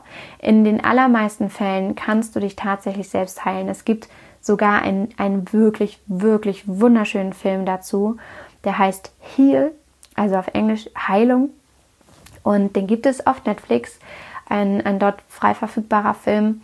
Und da geht es um Selbstheilungskräfte des Körpers. Und allein diesen Film zu gucken, ist eine einzige Wonne. Allein, allein den Film zu gucken, macht mit dir, dass du dich wieder gut und gesund und stark und in deiner Kraft fühlst, weil du dich so mächtig dir selbst gegenüber fühlst, dass du gesund werden kannst und dass du eben nicht deiner Krankheit, deinem Schicksal, deinem dich schlecht fühlen, er, dich ergeben musst. Und versteh mich nicht falsch, kleiner Disclaimer vorab. Wie gesagt, alles unter der Voraussetzung, dass kein wirklich organisch körperliches Problem oder eine Krankheit vorliegt. Okay? Also nicht falsch verstehen, falls du krank sein solltest. Und wie gesagt, natürlich ist es ein absoluter Segen, dass es die Möglichkeit von Ärzten und Medizinern gibt. Aber worum es mir geht in diesem Punkt ist, dass du dahin kommen musst, selbst für dich Verantwortung zu übernehmen. Und dein Ziel muss sein, es dir selbst wieder wert zu sein und dich zur absoluten Priorität zu machen. Und ich habe vor einigen Monaten angefangen, genau das zu tun. Ich habe mich selbst wieder zur Priorität gemacht. Denn ich hatte schon sehr, sehr, sehr lange, bestimmt ein halbes, dreiviertel Jahr, auf meiner To-Do-Liste stehen, einen Termin bei der TCM zu vereinbaren, also bei traditionellen chinesischen Medizin, weil ich persönlich den Ansatz einer ganzheitlichen Medizin wundervoll finde und den Ansatz zu wissen, dass jemand mich ganzheitlich betrachtet und alle Aspekte meiner, meiner Gesundheit, meiner ähm, Verdauung, meiner Haut, meinem, ähm, meiner Ernährung, meines Schlafs und so weiter und so fort einbezieht und mit, mit mir in einer Anamnese zusammenschaut, was mir fehlen könnte. Und diesen Termin hatte ich schon Ewigkeiten auf meiner To-Do-Liste und habe ihn aber immer wieder nach hinten gedrückt. Warum? Weil ich mich vorher nicht zur Priorität gemacht hatte, weil ich alles andere als wichtiger empfunden habe. Und ganz ehrlich, wie soll ich denn die Welt retten, wenn ich mich nicht zuerst selbst rette? Also wenn ich nicht gesund bin und wenn ich nicht in meiner Kraft bin, kann ich nicht geben und dann kann ich kein erfolgreiches Business führen und dann kann ich keine wundervollen Online-Programme ins Leben rufen oder Community-Events dann wird es das alles nicht geben. Insofern muss ich mich selbst zur Priorität machen, damit es mir wieder gut geht, damit ich in meiner Kraft bin. Und genau das Gleiche gilt für dich auch. Du kannst nur eine gute ähm, Frau, Partnerin, Freund, ähm, Kumpel, Mama, Papa sein, wenn du dich selbst erstmal gut um dich kümmerst. Du musst dir selbst erst die Sauerstoffmaske aufsetzen, bevor du sie anderen Menschen aufsetzen kannst. Das heißt, was ich gemacht habe, war als aller einen ersten Schritt, mir wirklich das zu sagen, ich übernehme aktiv Verantwortung für mich selbst. Mein Ziel ist es, es mir selbst wieder wert zu sein, auf mich zu achten. In tausend Kleinigkeiten, auf die ich jetzt gleich noch eingehen werde. Das heißt, ich habe einen Termin vereinbart bei meinem Arzt. Ich habe angefangen mit Krankengymnastik. Ich war bei einer Heilpraktikerin. Ich habe traditionell chinesische Medizin gemacht. Ich habe mich akupunktieren lassen. Ich habe mich massieren lassen. Und all das ist Hand in Hand gegangen natürlich mit ganz vielen achtsamen Selbstliebeprozessen, die in mir noch mal mehr angestoßen wurden, wo ich noch mal mehr auf mich geachtet habe, mich zu hören und Kleinigkeiten, vermeintliche Kleinigkeiten in mein Leben integriert habe, wie zu baden, mich wahnsinnig gut dabei zu fühlen, zu schlafen und so weiter, aber darauf gehe ich gleich noch ein. Und ich habe, indem ich Selbstverantwortung übernommen habe, mir eine kleine Selbstliebe-Deklaration geschrieben. Und das war ein Zettel, den ich mir aufgehängt habe in der Küche, wo drüber stand Selbstliebe-Deklaration. Und darunter waren ein paar Sätze, die so lauteten wie ähm, ich werde in der Woche vom bis mir selbst erlauben, nur Dinge zu tun, die mich in meine Kraft bringen, die mich fit und stark und gesund werden lassen. Und ich spüre, wie es mir nach und nach besser geht. Und ich liebe es zu sehen, wie ich aufblühe, wie ich mich wieder wach fühle, wie ich wieder gesund bin und wie mein Kopf frei ist und so weiter und so fort. Und darunter war eine Art kleiner Habit Tracker, sagt man im Englischen, also ein, ein Gewohnheits äh, Tracker, also wo du deine, wo du ankreuzen kannst, wie oft du eine bestimmte Gewohnheit ähm, gemacht hast in dieser Woche, wo ich jetzt meine Selbstliebe-Deklaration geschrieben hatte. Und da habe ich also alles Mögliche aufgeschrieben, was mir wichtig war für meine Gesundheit durchzuziehen. Zum Beispiel viel Wasser zu trinken, bestimmte ähm, Anzahl in der Woche Yoga zu machen, ähm, an die frische Luft zu gehen, mich sehr gut zu ernähren und alles Mögliche. Nicht so viel Kaffee trinken. alles Mögliche stand da drauf. Und es war aber kein dogmatischer Zettel, den ich irgendwie durchziehen musste, sondern der mich erstmal nur in ein, in ein Stadium bringen sollte, mich selbst zu beobachten und zu schauen, wie oft mache ich das eigentlich schon und wie oft nicht und habe mich einfach angefangen, selbst noch besser zu beobachten, weil das kennst du bestimmt auch. Es ist häufig in unserem Alltag so, dass wir meinen, bestimmte Dinge sehr häufig zu tun, die besonders gut für uns sind. Und dann am Ende, wenn wir es wirklich mal aufschreiben und tracken, also nachvollziehen, wie oft wir es tatsächlich gemacht haben, uns dann auffällt, dass es vielleicht doch gar nicht so oft ist, wie wir dachten. Oder dass wir meinen, ja, ab und zu esse ich mal die Tiefkühlpizza. Also, oder äh, ja gut, ab und zu mal so ein Glas Wein. Und wenn du das dann mal aufschreibst, wie oft das wirklich ist, ähm, fällt dir auf, dass es vielleicht doch nicht so einmal im Monat das Glas Wein zum Essen ist, sondern äh, doch vielleicht dreimal die Woche. und das für dich quasi mit dazugehört, wenn du mit Freunden isst oder unterwegs bist.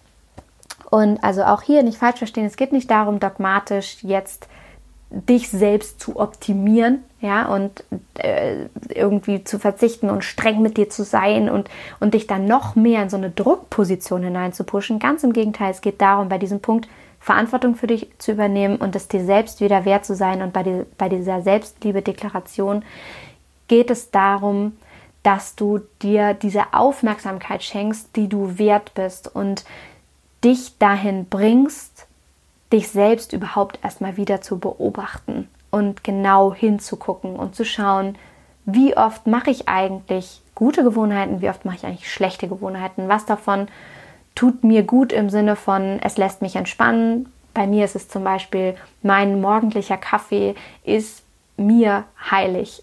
Der, das ist für mich ein Moment, in dem ich ganz bei mir selbst bin, in dem ich, wenn Anne in der Schule ist und arbeitet und das Mini-Mädchen im Kindergarten ist, ich zu Hause, bevor ich in meinen Arbeitstag starte, da sitze, meinen Kaffee trinke, meditiere danach und so weiter und so fort. Also das ist etwas, was ich mir selbst gönne und man objektiv betrachtet sagen könnte, aber Kaffee ist ja schlecht für die Gesundheit.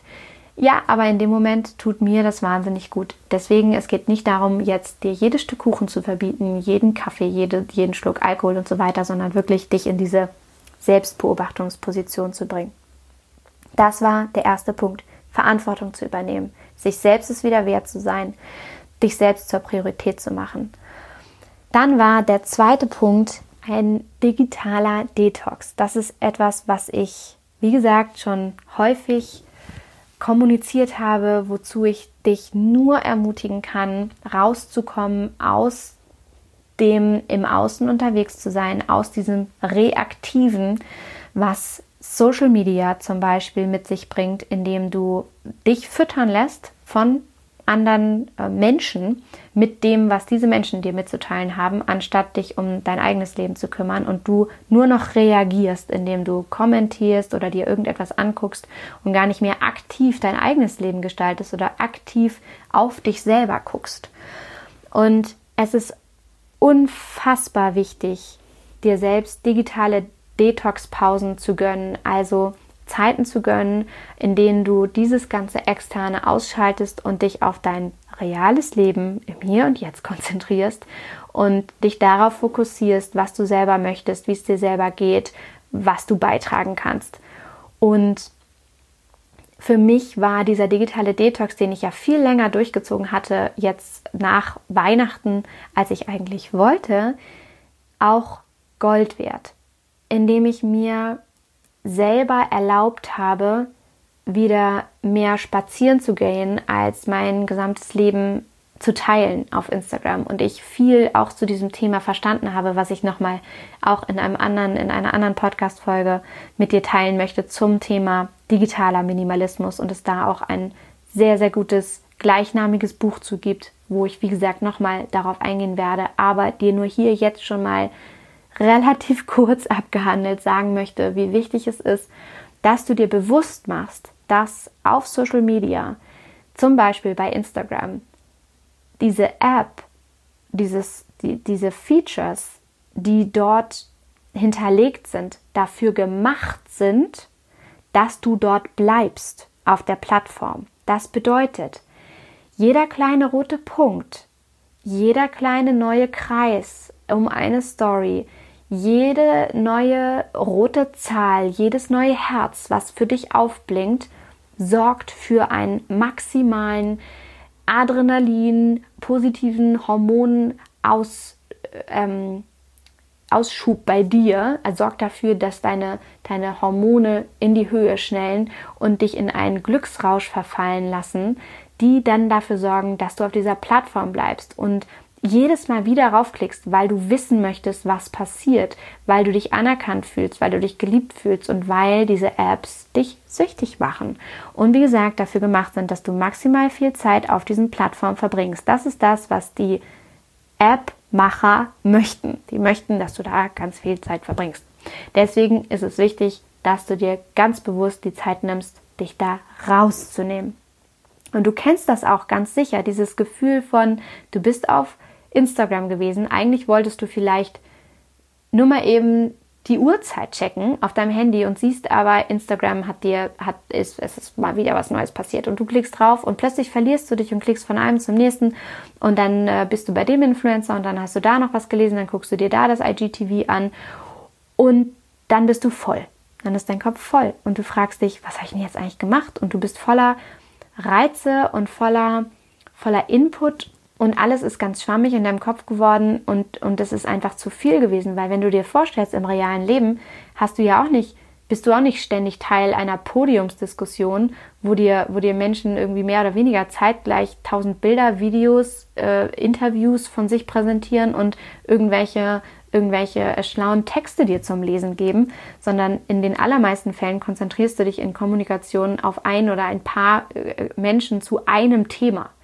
Und natürlich sorgt das dafür, dass deine Aufmerksamkeit maximal gespaltet wird und dich mit so einem Gefühl hinterlässt von vielleicht du bist nicht gut genug oder auch ein Gefühl von du hast eigentlich kommentiert und du hast irgendwie interagiert für dein Gefühl, aber es ist keine echte Interaktion, weil viele Signale, die wir Menschen brauchen, um echt zu interagieren, einfach fehlen. Es fehlen visuelle Reize von deinem Gegenüber, die dein Gehirn braucht, um echte soziale Interaktionen wahrnehmen zu können und um diese Signale richtig deuten zu können. Also, ich bin jetzt auch da wieder ein bisschen abgedriftet in das Thema digitale Detox, aber das ist das Zweite, was ich dir wirklich nur ans Herz legen kann zu tun. Und es gibt dazu auch eine Podcast-Folge, die ich schon mal aufgenommen habe zu dem Thema. Wenn dich das Thema interessiert und wenn du das Gefühl hast, da wirklich sehr reaktiv unterwegs zu sein, süchtig zu sein, was wir ehrlich gesagt wahrscheinlich alle sind, dann hör dir diese Podcast-Folge an und unternimm da auch schon mal die ersten Schritte, um wieder mehr zu dir selbst zu finden.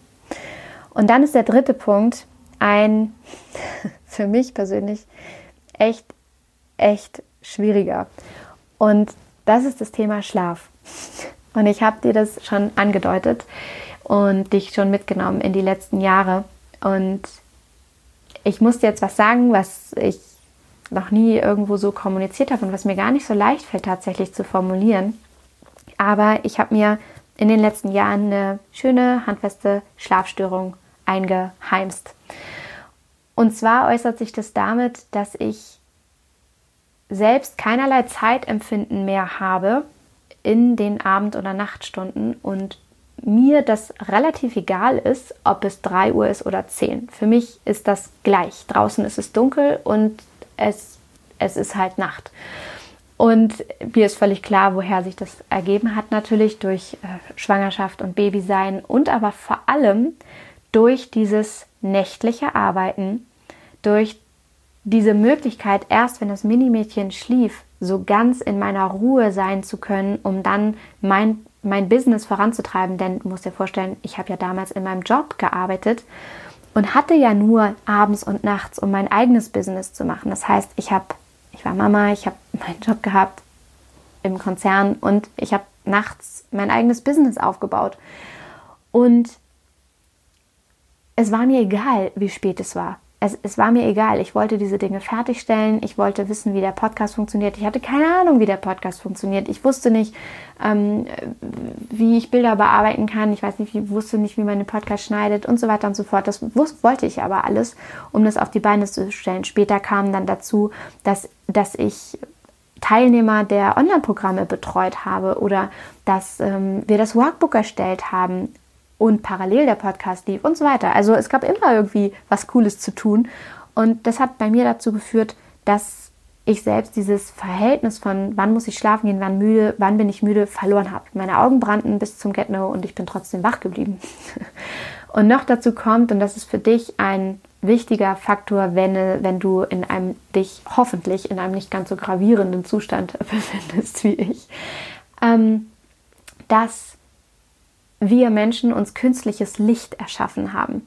Und künstliches Licht dazu führt, dass unserem Körper vorgegaukelt wird, permanent wach sein zu können und automatisch normale äußere Reize, die sonst in einem entlang eines natürlichen Rhythmuses gegeben sind und dazu führen, dass unser Körper runterfährt, dass unser ähm, dass unser das Melatonin ausgeschüttet wird, ein Schlafhormon ausgeschüttet wird, ähm, dass das nicht stattfinden kann, wenn wir uns künstlichem Licht aussetzen, permanent. Und das heißt, das künstliche Licht, die das erfunden wurde, und die Uhr, der, die erfunden wurde von uns Menschen, mitunter Faktoren sind, die dazu führen, dass wir unseren natürlichen Rhythmus verlieren und die dazu führen, dass wir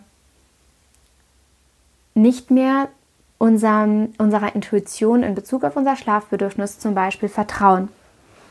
Und da ist es so, dass es auch zum Thema Schlaf sehr viel gute Literatur gibt ähm, und ich da auch noch mal detailliert darauf eingehen werde in, einem anderen, ähm, in einer anderen Folge. Aber fest steht, dass wir uns gehörig unsere Schlafrhythmen durch Licht zum Beispiel durcheinander gebracht haben, dass wir die Intuition dazu, wann wir schlafen müssen, verloren haben, dass es gesellschaftlich hoch angesehen ist, wenig Schlaf zu brauchen. Ja, also jeder kennt diese typische Aussage von, nee, also mir reichen sechs Stunden Schlaf.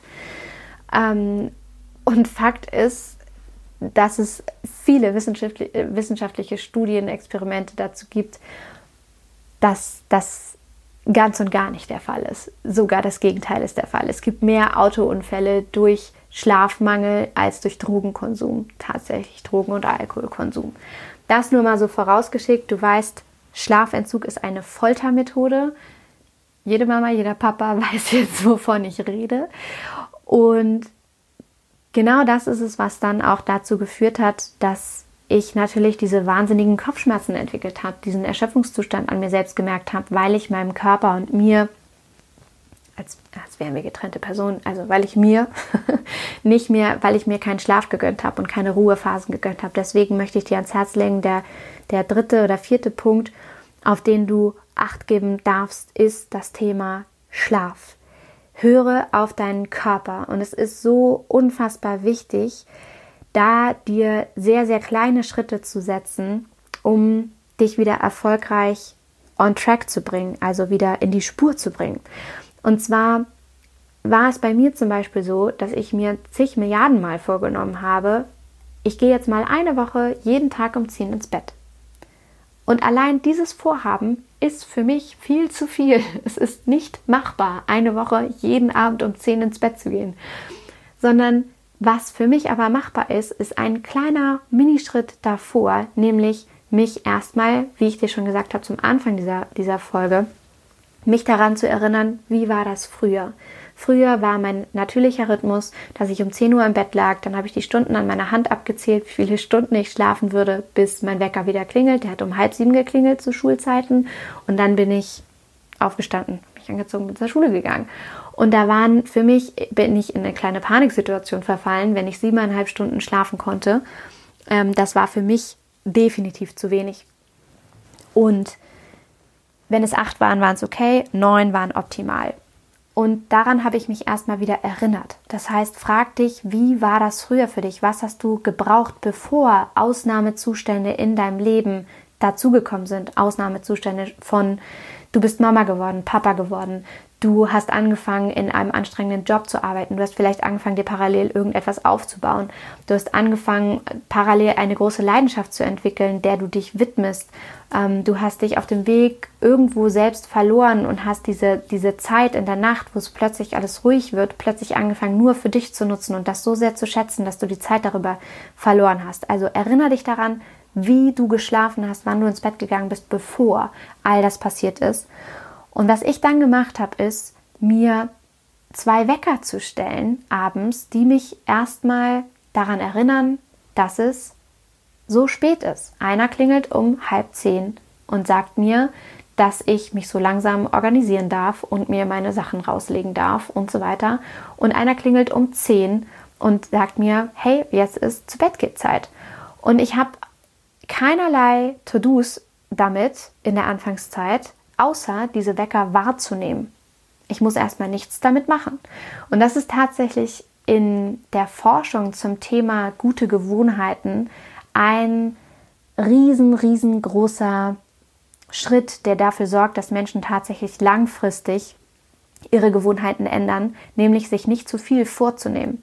Und das gilt zum Beispiel für Menschen, ähm, die als Fallbeispiele genannt werden, die übergewichtig sind, Kilos verloren, äh, verlieren möchten und gerne sich und sich als Ziel gesetzt haben, gerne einen Marathon zu laufen, wäre es viel, viel, viel zu hoch gesteckt, wenn diese Menschen früher nie in ihrem Leben einen Marathon gelaufen sind, dass sie sich selbst sagen, okay, ich äh, ab morgen laufe ich jeden Tag eine Viertelstunde um den Block das ist viel zu hoch gesteckt. Was aber nicht zu hoch gesteckt ist, ist erstmal seinen Körper und sich selbst auf diesen Autopilot zu setzen, jeden Tag seine Schuhe anzuziehen und vor die Tür zu gehen.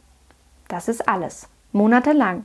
Schuhe anziehen, vor die Tür, vor die Tür gehen und erstmal diesen Körper, diesen Autopilot gönnen von jeden Abend ziehe ich mir meine Schuhe an, mache die Tür auf, gehe vor die Tür, stelle mich dahin und gehe wieder rein. und dich daran erstmal an diese Gewohnheit zu, zu gewöhnen, an die Gewohnheit zu gewöhnen. Genau. Und das also so lange zu machen, bis du das so internalisiert hast. Das heißt also, das ist etwas, was ich beim Thema Schlaf für mich gemacht habe, mir kleine, mini, mini, mini, mini Schritte zu setzen und mir dadurch auch schnelle Erfolgserlebnisse zu schaffen. Und da mich selbst in einen Zustand zu bringen, in dem ich diese Erfolgserlebnisse, die ich mir selbst geschaffen habe, wo ich sagen konnte, ah, Montag habe ich gemacht, Dienstag habe ich gemacht, Mittwoch habe ich gemacht, Donnerstag habe ich gemacht. Jetzt habe ich schon vier Tage in einer Reihe geschafft. Jetzt will ich diese Kette nicht unterbrechen. Freitag will ich auch schaffen, Samstag auch und Sonntag auch. Diese Art von Erfolgserlebnisse helfen auf dem Weg dahin, eine neue Gewohnheit erfolgreich zu etablieren. Das ist das zum Thema Schlaf. Schlaf ist das A und O. Und alles, was ich dir hier sage in dieser Podcast-Folge, ist wirklich fast zu einfach, um nochmal erzählt zu werden. Denn das ist alles etwas, was du in irgendeiner Art und Weise irgendwo garantiert schon einmal gelesen, gehört, gesehen hast. Aber es ist scheinbar nicht einfach genug, als dass wir es nicht immer wieder bräuchten, um daran erinnert zu werden. Und es sind tatsächlich so elementare Bedürfnisse, die wir gerade als Mama, als Papa auf dem Weg irgendwann vergessen und uns verlieren und nicht mehr wahrnehmen. Und es ist so etwas wie Schlaf. Es ist so etwas wie uns selbst als Priorität wahrzunehmen. Das sind genau diese Punkte, die wir auf dem Weg irgendwann verlieren, wenn wir Mama oder Papa werden und erstmal so kurzzeitig so vom Pfad abkommen, um uns dann wieder zurückzubringen im Optimalfall. Und deswegen kann man diese Themen nicht oft genug ansprechen, so elementar und so einfach und so viel gesagt sie eigentlich sind, aber so oft vergessen sind sie dennoch. Und wir sind dann immer am Streben danach nach, oh, was kann ich nur tun, damit es mir besser geht? Ja, kümmere dich um die Grundbedürfnisse, um die menschlichen Grundbedürfnisse entlang der Bedürfnispyramide, die es gibt. Schlaf, Liebe, gute Ernährung und Ruhe, die du, die du einfach brauchst, um bei dir zu sein und um gesund zu sein. Und da kommen wir auch schon zum nächsten Punkt, nämlich dem Thema Ernährung und Trinken. Und da ist mir ein Satz wahnsinnig wichtig, dir mitzugeben. Und zwar, du bist, was du konsumierst. In jeglicher Hinsicht. Du bist einfach, was du konsumierst. Ich habe aufgehört, jegliche Art von Dramen, Thriller, Krimis zu schauen, weil ich schon seit Jahren, eigentlich seitdem ich denken kann, davon Albträume bekomme, weil ich Jahre später noch an diese Szenen denke, weil ich es einfach nicht ertrage, diese Dinge zu schauen und weil ich genug in meinem Leben gesehen habe, um zu wissen, dass es all diese schrecklichen Dinge gibt und genug Nachrichten gelesen und ge gesehen und gehört habe, um zu wissen, dass es ganz viel Schrecken und Drama und furchtbare Situationen und Kriege und Menschen gibt. Und ich muss mir das nicht aktiv auch noch selbst immer wieder, ich muss mich damit nicht selbst immer wieder füttern, um mich irgendwie daran zu erinnern. Ganz im Gegenteil, ich tue alles, um mich und meine Energie davon fernzuhalten und mich mit Positivem zu füttern. Und das ist erstmal damit gemeint, was ich konsumiere in Form von Informationen, in Form von Bildern, in Form von Nachrichten und so weiter. Aber natürlich auch in Bezug auf meine Nahrung. Und da schließt sich ein wunderbarer äh, Kreis in Form äh, zum Thema Nachhaltigkeit, weil es natürlich einen riesengroßen Unterschied macht, wie qualitativ hochwertig du kaufst, wie viel Tierprodukte du zu dir nimmst, die mit Antibiotika gefüttert sind, zum Beispiel, wie pestizidbelastet deine Nahrung ist, wie regional deine Nahrung ist, wie saisonal deine Nahrung ist, wie viel Obst und Gemüse du isst, wie viel unverarbeitete Nahrung du zu dir nimmst. Mit unverarbeiteter Nahrung meine ich Nahrung in seiner pursten Form, sprich alles, was in irgendeiner Art und Weise verpackt, verarbeitet ist zu einer Fertigsoße, zu Konservennahrung, zu einer ähm, zu einem Fertiggericht, zu etwas Künstlichem, was es so in der Natur nicht gibt, was in irgendeiner Art und Weise schon mal aufbereitet wurde. All das ist keine pure Nahrung. All das sind verarbeitete Lebensmittel. Und das Beste, was du deinem Körper tun kannst, ist unverarbeitete, pure Lebensmittel zu essen. Sprich, auf dem Markt zum Beispiel oder in einem guten Bioladen deiner Wahl Naturprodukte zu kaufen, frisches Obst und Gemüse regional, saisonal zu kaufen und das zu verarbeiten, frisch zu verarbeiten, zu wunderbarem Essen. In allen möglichen Farben und Formen. Das ist das Beste, was du tun kannst. Und dann ein absoluter Game Changer und du wirst, du wirst es so merken an dir, an deiner Gesundheit, an deiner Vitalität, an deiner Fähigkeit zu denken, dass du zuckerfrei isst und sehr, sehr, sehr viel Wasser trinkst und auf Alkohol verzichtest und auf Kaffee weitestgehend verzichtest. Also übermäßigen Kaffeekonsum vermeidest und übermäßigen Zuckerkonsum vermeidest und übermäßigen Alkoholkonsum vermeidest. Wie gesagt, es geht nicht darum, hier jetzt irgendwie komisch zu werden, ja. Es geht nicht darum, dogmatisch zu werden, sondern es geht darum, deinen Fokus darauf zu richten, zu konsumieren, was dir gut tut. Und jeder weiß, dass übermäßiger Zuckerkonsum uns nicht gut tut und übermäßiger Zuckerkonsum steckt in allen möglichen vorverarbeiteten Lebensmitteln zum Beispiel. Ja, da müssen wir noch gar nicht so weit gehen, an Kuchen zu denken, sondern übermäßiger Zuckerkonsum steckt auch in Fertiggerichten. Und es spricht nichts dagegen, wenn du mal in, in einer total schwierigen Phase bist und du überhaupt keine Zeit hast und alles ganz furchtbar ist in deinem Leben, dass du äh, mal dazu greifst, dir das Leben einfacher zu machen oder dass du mal bestellst oder dass du mal essen gehst. Also ja, alles fein, mache ich auch. Ähm, keine Fertiggerichte kaufen, aber esse gehen sehr, sehr gerne zum Beispiel und dann genieße ich das auch. Aber was ich meine ist, an, an den Großteilen der Tagen wirklich darauf zu achten, was du isst, wie du isst, denn wie gesagt, du bist, was du konsumierst und es macht einen riesengroßen Unterschied, wie viel Wasser du trinkst, was du konsumierst, was du isst und du wirst dich um so viel besser fühlen, wenn du darauf verzichtest. Und auch da, wie gesagt, Schau dir mal an, wie oft du Alkohol trinkst, wie es zur gesellschaftlichen Norm geworden ist. Auch das wird nochmal ein extra Thema im Podcast werden zum Thema Alkoholkonsum, Alkohol und Gesellschaft und die, den Hype, die Normalität, den Alkoholkonsum auch mit sich bringt. Und es ist wirklich so einfach und gleichzeitig so schwer, da so auf sich zu achten. Es ist so einfach im Sinne von, ja, du kannst dich so vital und so gut fühlen mit so etwas Einfachem wie Nahrung und Trinken. Wir müssen nicht so weit gehen zu sagen, wir müssen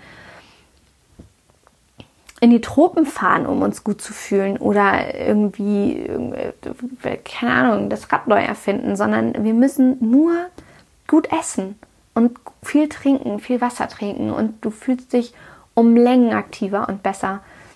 Und ja, das ist, das ist wirklich für mich auch ein absolut wichtiger Punkt. Schlaf, gute Ernährung sind absolute Gamechanger. Der Schlaf, da ist es wirklich so, das nochmal ganz kurz zu sagen, ist dir wahrscheinlich aufgefallen, wenn du mal nicht gut schläfst, du fühlst dich am nächsten Tag wie verkatert. Du fühlst dich, als hättest du zu viel getrunken. Und ich habe mich immer gefragt, wenn ich schon unter so hohem Schlafmangel so wahnsinnig tolle Ergebnisse hervorbringe und so klar noch denken kann, wie ist das denn erst, wenn ich mir selbst etwas Gutes tue, wenn ich mir selbst, wenn ich, wenn ich in meiner Kraft bin, ähm, wie, wie, was passiert dann? wie, wie cool wird dann alles sein? Ja, wenn ich genug schlafe, wenn ich gut esse, wenn ich viel trinke, wenn ich mich gut um mich kümmere. Genau. Insofern mach dir das zum eigenen Mantra. Du bist, was du konsumierst. Und der nächste Punkt ist, Nein zu sagen und zur Ruhe zu finden. Und beim Nein sagen und zur Ruhe finden ist es wahnsinnig wichtig, auf deine eigene Stimme zu hören. Und da möchte ich dir ein Beispiel mit an die Hand geben, was du garantiert kennst aus deinem Alltag in dieser oder ähnlicher Form und was das Paradebeispiel dafür ist, wie sehr du dich wahrscheinlich von dir entfernt hast und wie sehr wir uns von unserem Körper entfernt haben. Und zwar ist das so ein Satz, den wir so häufig im Alltag sagen, der so lautet wie, boah, ich bin so müde, ich brauche gerade definitiv einen Kaffee. Kennst du das? Oder, oh krass, ich bin gerade so müde, ich muss jetzt unbedingt irgendwas tun, was mich wieder bisschen aufpusht, ein bisschen hochwertig. Ich glaube, ich, ich saug mal eben schnell durch oder ich mache kurz die Küche oder so, damit ich gerade mal wieder so ein bisschen wach werde. Und genau das ist so ein Paradebeispiel dafür, gegen deinen Körper zu arbeiten, weil dein Körper ein Wunderwerk ist, was dir gerade das Signal, also der dir gerade das Signal geschickt hat, dass du müde bist. Und das bedeutet, dass du dich ausruhen darfst. Nicht, dass du etwas dagegen tun sollst, dass du wieder fit wirst, weil dein Körper hat dir gesagt, hallo, ich brauche Kraft, ich bin müde, ich muss schlafen, ich muss mich ausruhen, ich brauche gerade Energie, um zu lernen. Zum Beispiel, wir alle wissen, im Schlaf lernen wir und Dinge setzen sich, manifestieren sich. Ne? Wenn du, du brauchst Schlaf, um zu lernen. Das heißt, sobald du anfängst, gegen deinen Körper zu arbeiten, kannst du dich nicht in deiner Kraft fühlen, kannst du nicht ge gesund sein. Und das sind so typische Stresshormone von heute, die wir, die wir alle kennen. Äh, Stresssymptome. Ich weiß nicht, ob ich gerade Stresshormone gesagt habe. Stresssymptome. die wir alle kennen, wo wir ständig gegen unseren Körper arbeiten. Und da ist es so unglaublich wichtig, Stress zu, zu vermeiden und anzufangen, auf diese Stimme zu hören, die uns gerade sagt, hey, du bist müde. Was möchte dein Körper dir damit sagen? Dass du dich hinlegst, dass du dich ausruhst. Das heißt, wenn du bei der Arbeit bist oder im Alltag mit deinen Kindern unterwegs oder mit Freunden und du merkst, oh, du bist müde, dann sag nicht, oh Mann, ey, ich bin so müde, sondern, oh, ich bin müde. Ich muss mich gerade mal ausruhen oder ich möchte mich ausruhen. Noch viel besser, Sprache ist sehr mächtig. Ich möchte mich ausruhen. Ich möchte gerade eine Pause machen. Und wenn du bei der Arbeit bist und du kannst dich jetzt gerade nicht hinlegen auf dem Sofa und schlafen, dann kannst du trotzdem für dich selber dafür sorgen, dass du dir eine kleine Ruhepause gönnst. Und einfach danach mit voller Kraft weitermachst. Und es ist unfassbar wichtig, auf dich zu hören, Ruhe in deinen, in deinen Alltag zu bringen und zu dir selbst zu finden. Und zu dem zu dir selbst zu finden, ist natürlich Meditation das Paradebeispiel genau dafür. Zurück zu deiner Mitte zu finden, Meditation und dich auszurichten, in deiner Mitte auszurichten. Und Meditation ist ein weiteres Trendwort, was da draußen rumschwirrt und viele Leute haben keine Ahnung, was Meditation ist und wie sie wirklich meditieren sollen. Es ist nichts anderes als da zu sitzen, im Moment zu sein, die Augen zu schließen, dann auf deinen Atem zu hören und deine Gedanken kommen und gehen zu lassen. In vereinfachter Form. Es gibt tausend Varianten von Meditation, aber genau damit kannst du anfangen. Und dabei ist es auch erstmal ganz irrelevant, ob du zwei Minuten meditierst, aka still da sitzt und die Augen geschlossen hast, oder ob du eine halbe Stunde meditierst oder eine Stunde oder ob du dabei einpennst.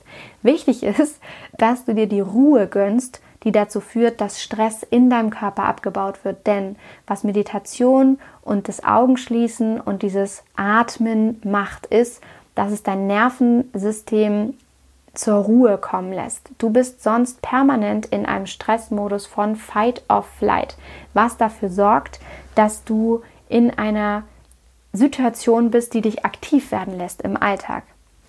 Wenn du keinen Stress empfindest und deswegen im Übrigen auch Stress ist nicht negativ für dich per se. Stress lässt uns aktiv werden. Stress lässt uns Cortisol ausschütten, ein Stresshormon, was dafür sorgt, was übrigens morgens am Tag weitaus höher ist, damit wir erstmal aktiv werden können und erstmal losgehen können als im Laufe des Tages. Es sinkt im Laufe des Tages etwas.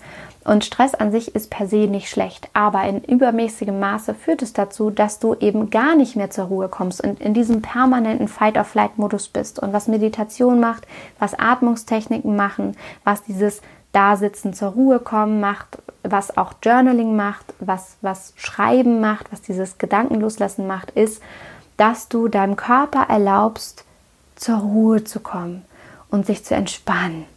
Dass dein Nervensystem merkt, okay, ich bin jetzt gerade hier in diesem Moment, ich kann mich entspannen, ich kann atmen und du wirst merken, wie es dir danach besser geht. Und da auf dich zu hören, auf deine innere Stimme zu hören, zur Ruhe zu kommen, Nein zu sagen zu den Dingen, die dir nicht taugen und das gleichzeitig ein Ja werden zu lassen für die Dinge, die dir taugen, ist wahnsinnig wertvoll. Und es sind auch da Kleinigkeiten wie was tut mir gut gerade, was brauche ich gerade? Ist es eine Badewanne, sind es Kerzen, ist es Lavendel, ist es ein schöner Tee, ist es ein Kakao, ist es ein Gespräch, ist es Einsamkeit? Was ist es, was mir gut tut? Auch das Thema Einsamkeit ist ein wahnsinnig wichtiges. Wir haben verlernt, einsam zu sein. Und Einsamkeit brauchen wir, um mit uns selbst sein zu können, um uns selbst überhaupt wieder hören zu können. Das heißt, wenn du irgendwie die Möglichkeit hast, und jeder hat die Möglichkeit, wenn er nur will, block dir zum Anfang der Woche einen Termin in deinem Kalender, mindestens einen in der Woche, an dem du dir Zeit mit dir selber blockst, ganz allein, ohne äußere Einflüsse. Und damit meine ich, du sitzt alleine auf dem Sofa und sitzt da und guckst. Oder du gehst noch viel besser raus spazieren, alleine, ohne Handy, ohne deinen Partner, ohne Kind, ohne Hund, ohne Freundin, ohne Freund, ohne irgendwen. Und bist allein mit dir. Und du wirst merken, wie sehr es dich auffrischt, ohne dass du irgendwas dafür tun musst. Du musst gar nicht mit einer bestimmten Intention losgehen, im Sinne von, ich habe das Problem X und wenn ich jetzt spazieren gehe, finde ich auf dem Weg eine Lösung dafür. Nein, Gedanken wollen spazieren getragen werden, hat mal ein schlauer Schriftsteller gesagt, von dem ich gerade den Namen vergessen habe, aber ich weiß, er hat es gesagt. Irgendwann werde ich es nachgucken. werde ich, oder schreib mir mal, wenn du weißt, wer das gesagt hat. Und genau so ist es. Das heißt, du brauchst gar nicht aktiv losgehen, um nach einer Antwort zu suchen, sondern die Antwort wird wahrscheinlich zu dir kommen, sobald du dich in den Ruhemodus begibst. Und Du wirst automatisch Stress abbauen. Bewegung ist übrigens auch dafür da, um Stress abzubauen. Und damit sind wir gleich beim nächsten Punkt, Bewegung. Ich habe vorhin schon das Thema Tanzen angesprochen, wo es darum ging, mir selbst die Frage zu stellen, was habe ich früher gemacht, was mich hat gut fühlen lassen? Und das ist immer Bewegung. Bewegung sorgt für Positivität, für eine hohe Energie, in der wir sind, für gute Laune, für Stressabbau und es ist der beste Weg, um uns sofort gut fühlen zu lassen, um unseren Körper zu spüren und um ja, in Bewegung mit uns selbst zu sein. Und was ich persönlich gemacht habe, ist mir einfach sehr, sehr viel Yoga zu gönnen, was mir persönlich wahnsinnig gut tut. Und auch da Yoga, ein neuer Trendbegriff, nichts anderes als Dehnübungen. Ja, also ich habe lange Zeit Yoga gemacht, ohne zu wissen, dass es Yoga ist und bin einfach meinem Körper nachgegangen und habe einfach mich abends ein bisschen gedehnt, habe äh, Katze Kuh gemacht ähm, und habe im Bett gelegen und meine Beine angewinkelt und irgendwann rausgefunden, das ist Shavasana, Shivasana, Balasana, wie auch immer die ganzen Yoga-Positionen heißen. Kein Mensch weiß es außer Yogalehrer. und da schau einfach, was dir gut tut. Es muss nicht sein, dass du dir im Sinne einer Selbstoptimierung sagst, ich gehe jetzt äh, jeden Abend eine halbe Stunde joggen. Aber es reicht, dass du Dinge tust, mit denen du dich bewegst, die dir gut tun. Es ist das Fahrradfahren für mich im Alltag, das Minimädchen abholen, ähm, einkaufen fahren mit dem Fahrrad, ähm, an die Elbe fahren mit dem Fahrrad, spazieren zu gehen, Yoga zu machen, meine Dehnübungen zu machen. Das sind Dinge, die mir gut tun. Und das ist das ist kein Riesensport für mich, ja, dass ich sage, ich gehe dreimal die Woche zum Training. So muss es gar nicht sein. Aber beweg deinen Körper und du wirst sehen, wie sich Stress abbaut, wie du dich besser fühlst und wie du im Einklang mit dir selber bist. Und um jetzt das Ganze noch runder zu machen, es wird eine wahnsinnig lange Podcast-Folge, kommen wir zum letzten Punkt. Und das ist das Thema Hilfe holen und Hilfe annehmen. Und ich habe vorhin schon angesprochen, dass es Hilfe einerseits äh, gibt zum Thema Gesundheit natürlich, indem du Ärzte konsultierst. Es gibt aber andererseits auch liebe Menschen in deiner Umgebung, die dir gerne unterstützend unter die Arme greifen möchten und die nur darauf warten, dir einen Gefallen tun zu können, um dich zu unterstützen, damit du wieder gesund werden kannst und damit du deinen Stress abbauen kannst. Und es ist unglaublich wichtig, dass wir uns anfangen, wieder mehr gegenseitig zu unterstützen in unserer Familie, in unserem Freundeskreis, mit unseren Nachbarn und zurück zu einem Charakter kommen, wie es gibt ein afrikanisches Stich, äh, Sprichwort und das heißt, es braucht ein Dorf, um ein ganzes, um, um ein Kind großzuziehen. Und das ist so unfassbar wahr, weil wir uns häufig so gefangen fühlen in einem Modus von ich schaffe das alleine, ich muss stark sein, ich brauche niemanden, andere schaffen das doch auch alleine und dabei ist das nicht wahr, sondern es braucht den Input, die Unterstützung von anderen Menschen in unserer Umgebung. Wir sind soziale Wesen, wir sind in Clans, in Gemeinschaften unterwegs gewesen, haben uns gegenseitig unterstützt und werden immer isolierter. Und das führt natürlich zu einem noch höheren Stresslevel, wenn wir alles äh, alleine mit uns ausmachen müssen, unsere Emotionen mit uns aushandeln müssen, uns ähm, um, alleine um unsere Kinder kümmern. Ähm, alleine Themen mit unserem Partner bes besprechen und so weiter und so fort. Das heißt, es ist wahnsinnig wichtig, sich gegenseitig zu unterstützen und Hilfe ähm, zu holen, diese Hilfe anzunehmen und diese Hilfe natürlich auch anzubieten. Und es wird automatisch dazu führen, dass du dich weniger gestresst fühlst und dass du mehr zu dir selber findest, wenn du da auch Dinge abgibst. Und damit komme ich jetzt zu einer sehr aktuellen Entwicklung in meinem eigenen Berufsleben und damit mache ich diese Folge jetzt wirklich so richtig, richtig rund in Bezug auf all das, was ich vorher erzählt habe, zu dem Arbeitspensum, was ich hatte äh, in den letzten Jahren. Und zwar zum Thema Hilfe holen gilt das natürlich auch im Business. Und da ist es jetzt gerade so, dass ich einfach für mich persönlich erkannt habe, dass es natürlich Menschen braucht, die meine Vision, meine Mission mittragen und die mich unterstützen und es ganz viele Dinge gibt, die ich gut abgeben kann und die auch andere Menschen machen können, um mit mir gemeinsam das Business wachsen zu lassen und diese Vision nach außen zu tragen und andere Menschen zu unterstützen, Natürlichkeit zu leben in allen Farben und Formen. Und das ist eine wunderschöne Entwicklung, die sich bei mir persönlich jetzt aufgetan hat, wo ich unglaublich dankbar für bin, jetzt Unterstützung zu haben im Mentoring, Bewerbungsprozess und dort im, im Coaching-Team und Unterstützung haben werde, indem ich mir ein kleines Team aufbaue und das einfach ganz, ganz wunderschöne Entwicklungen sind, auf die ich sehr, sehr stolz bin und die mich sehr glücklich machen, weil ich merke, dass da einfach so viel mehr entstehen kann, wenn das auf mehrere Schultern verteilt wird. Und apropos, das hat dazu geführt, all diese Entwicklungen, all diese Punkte, um das nochmal zusammenzufassen für dich,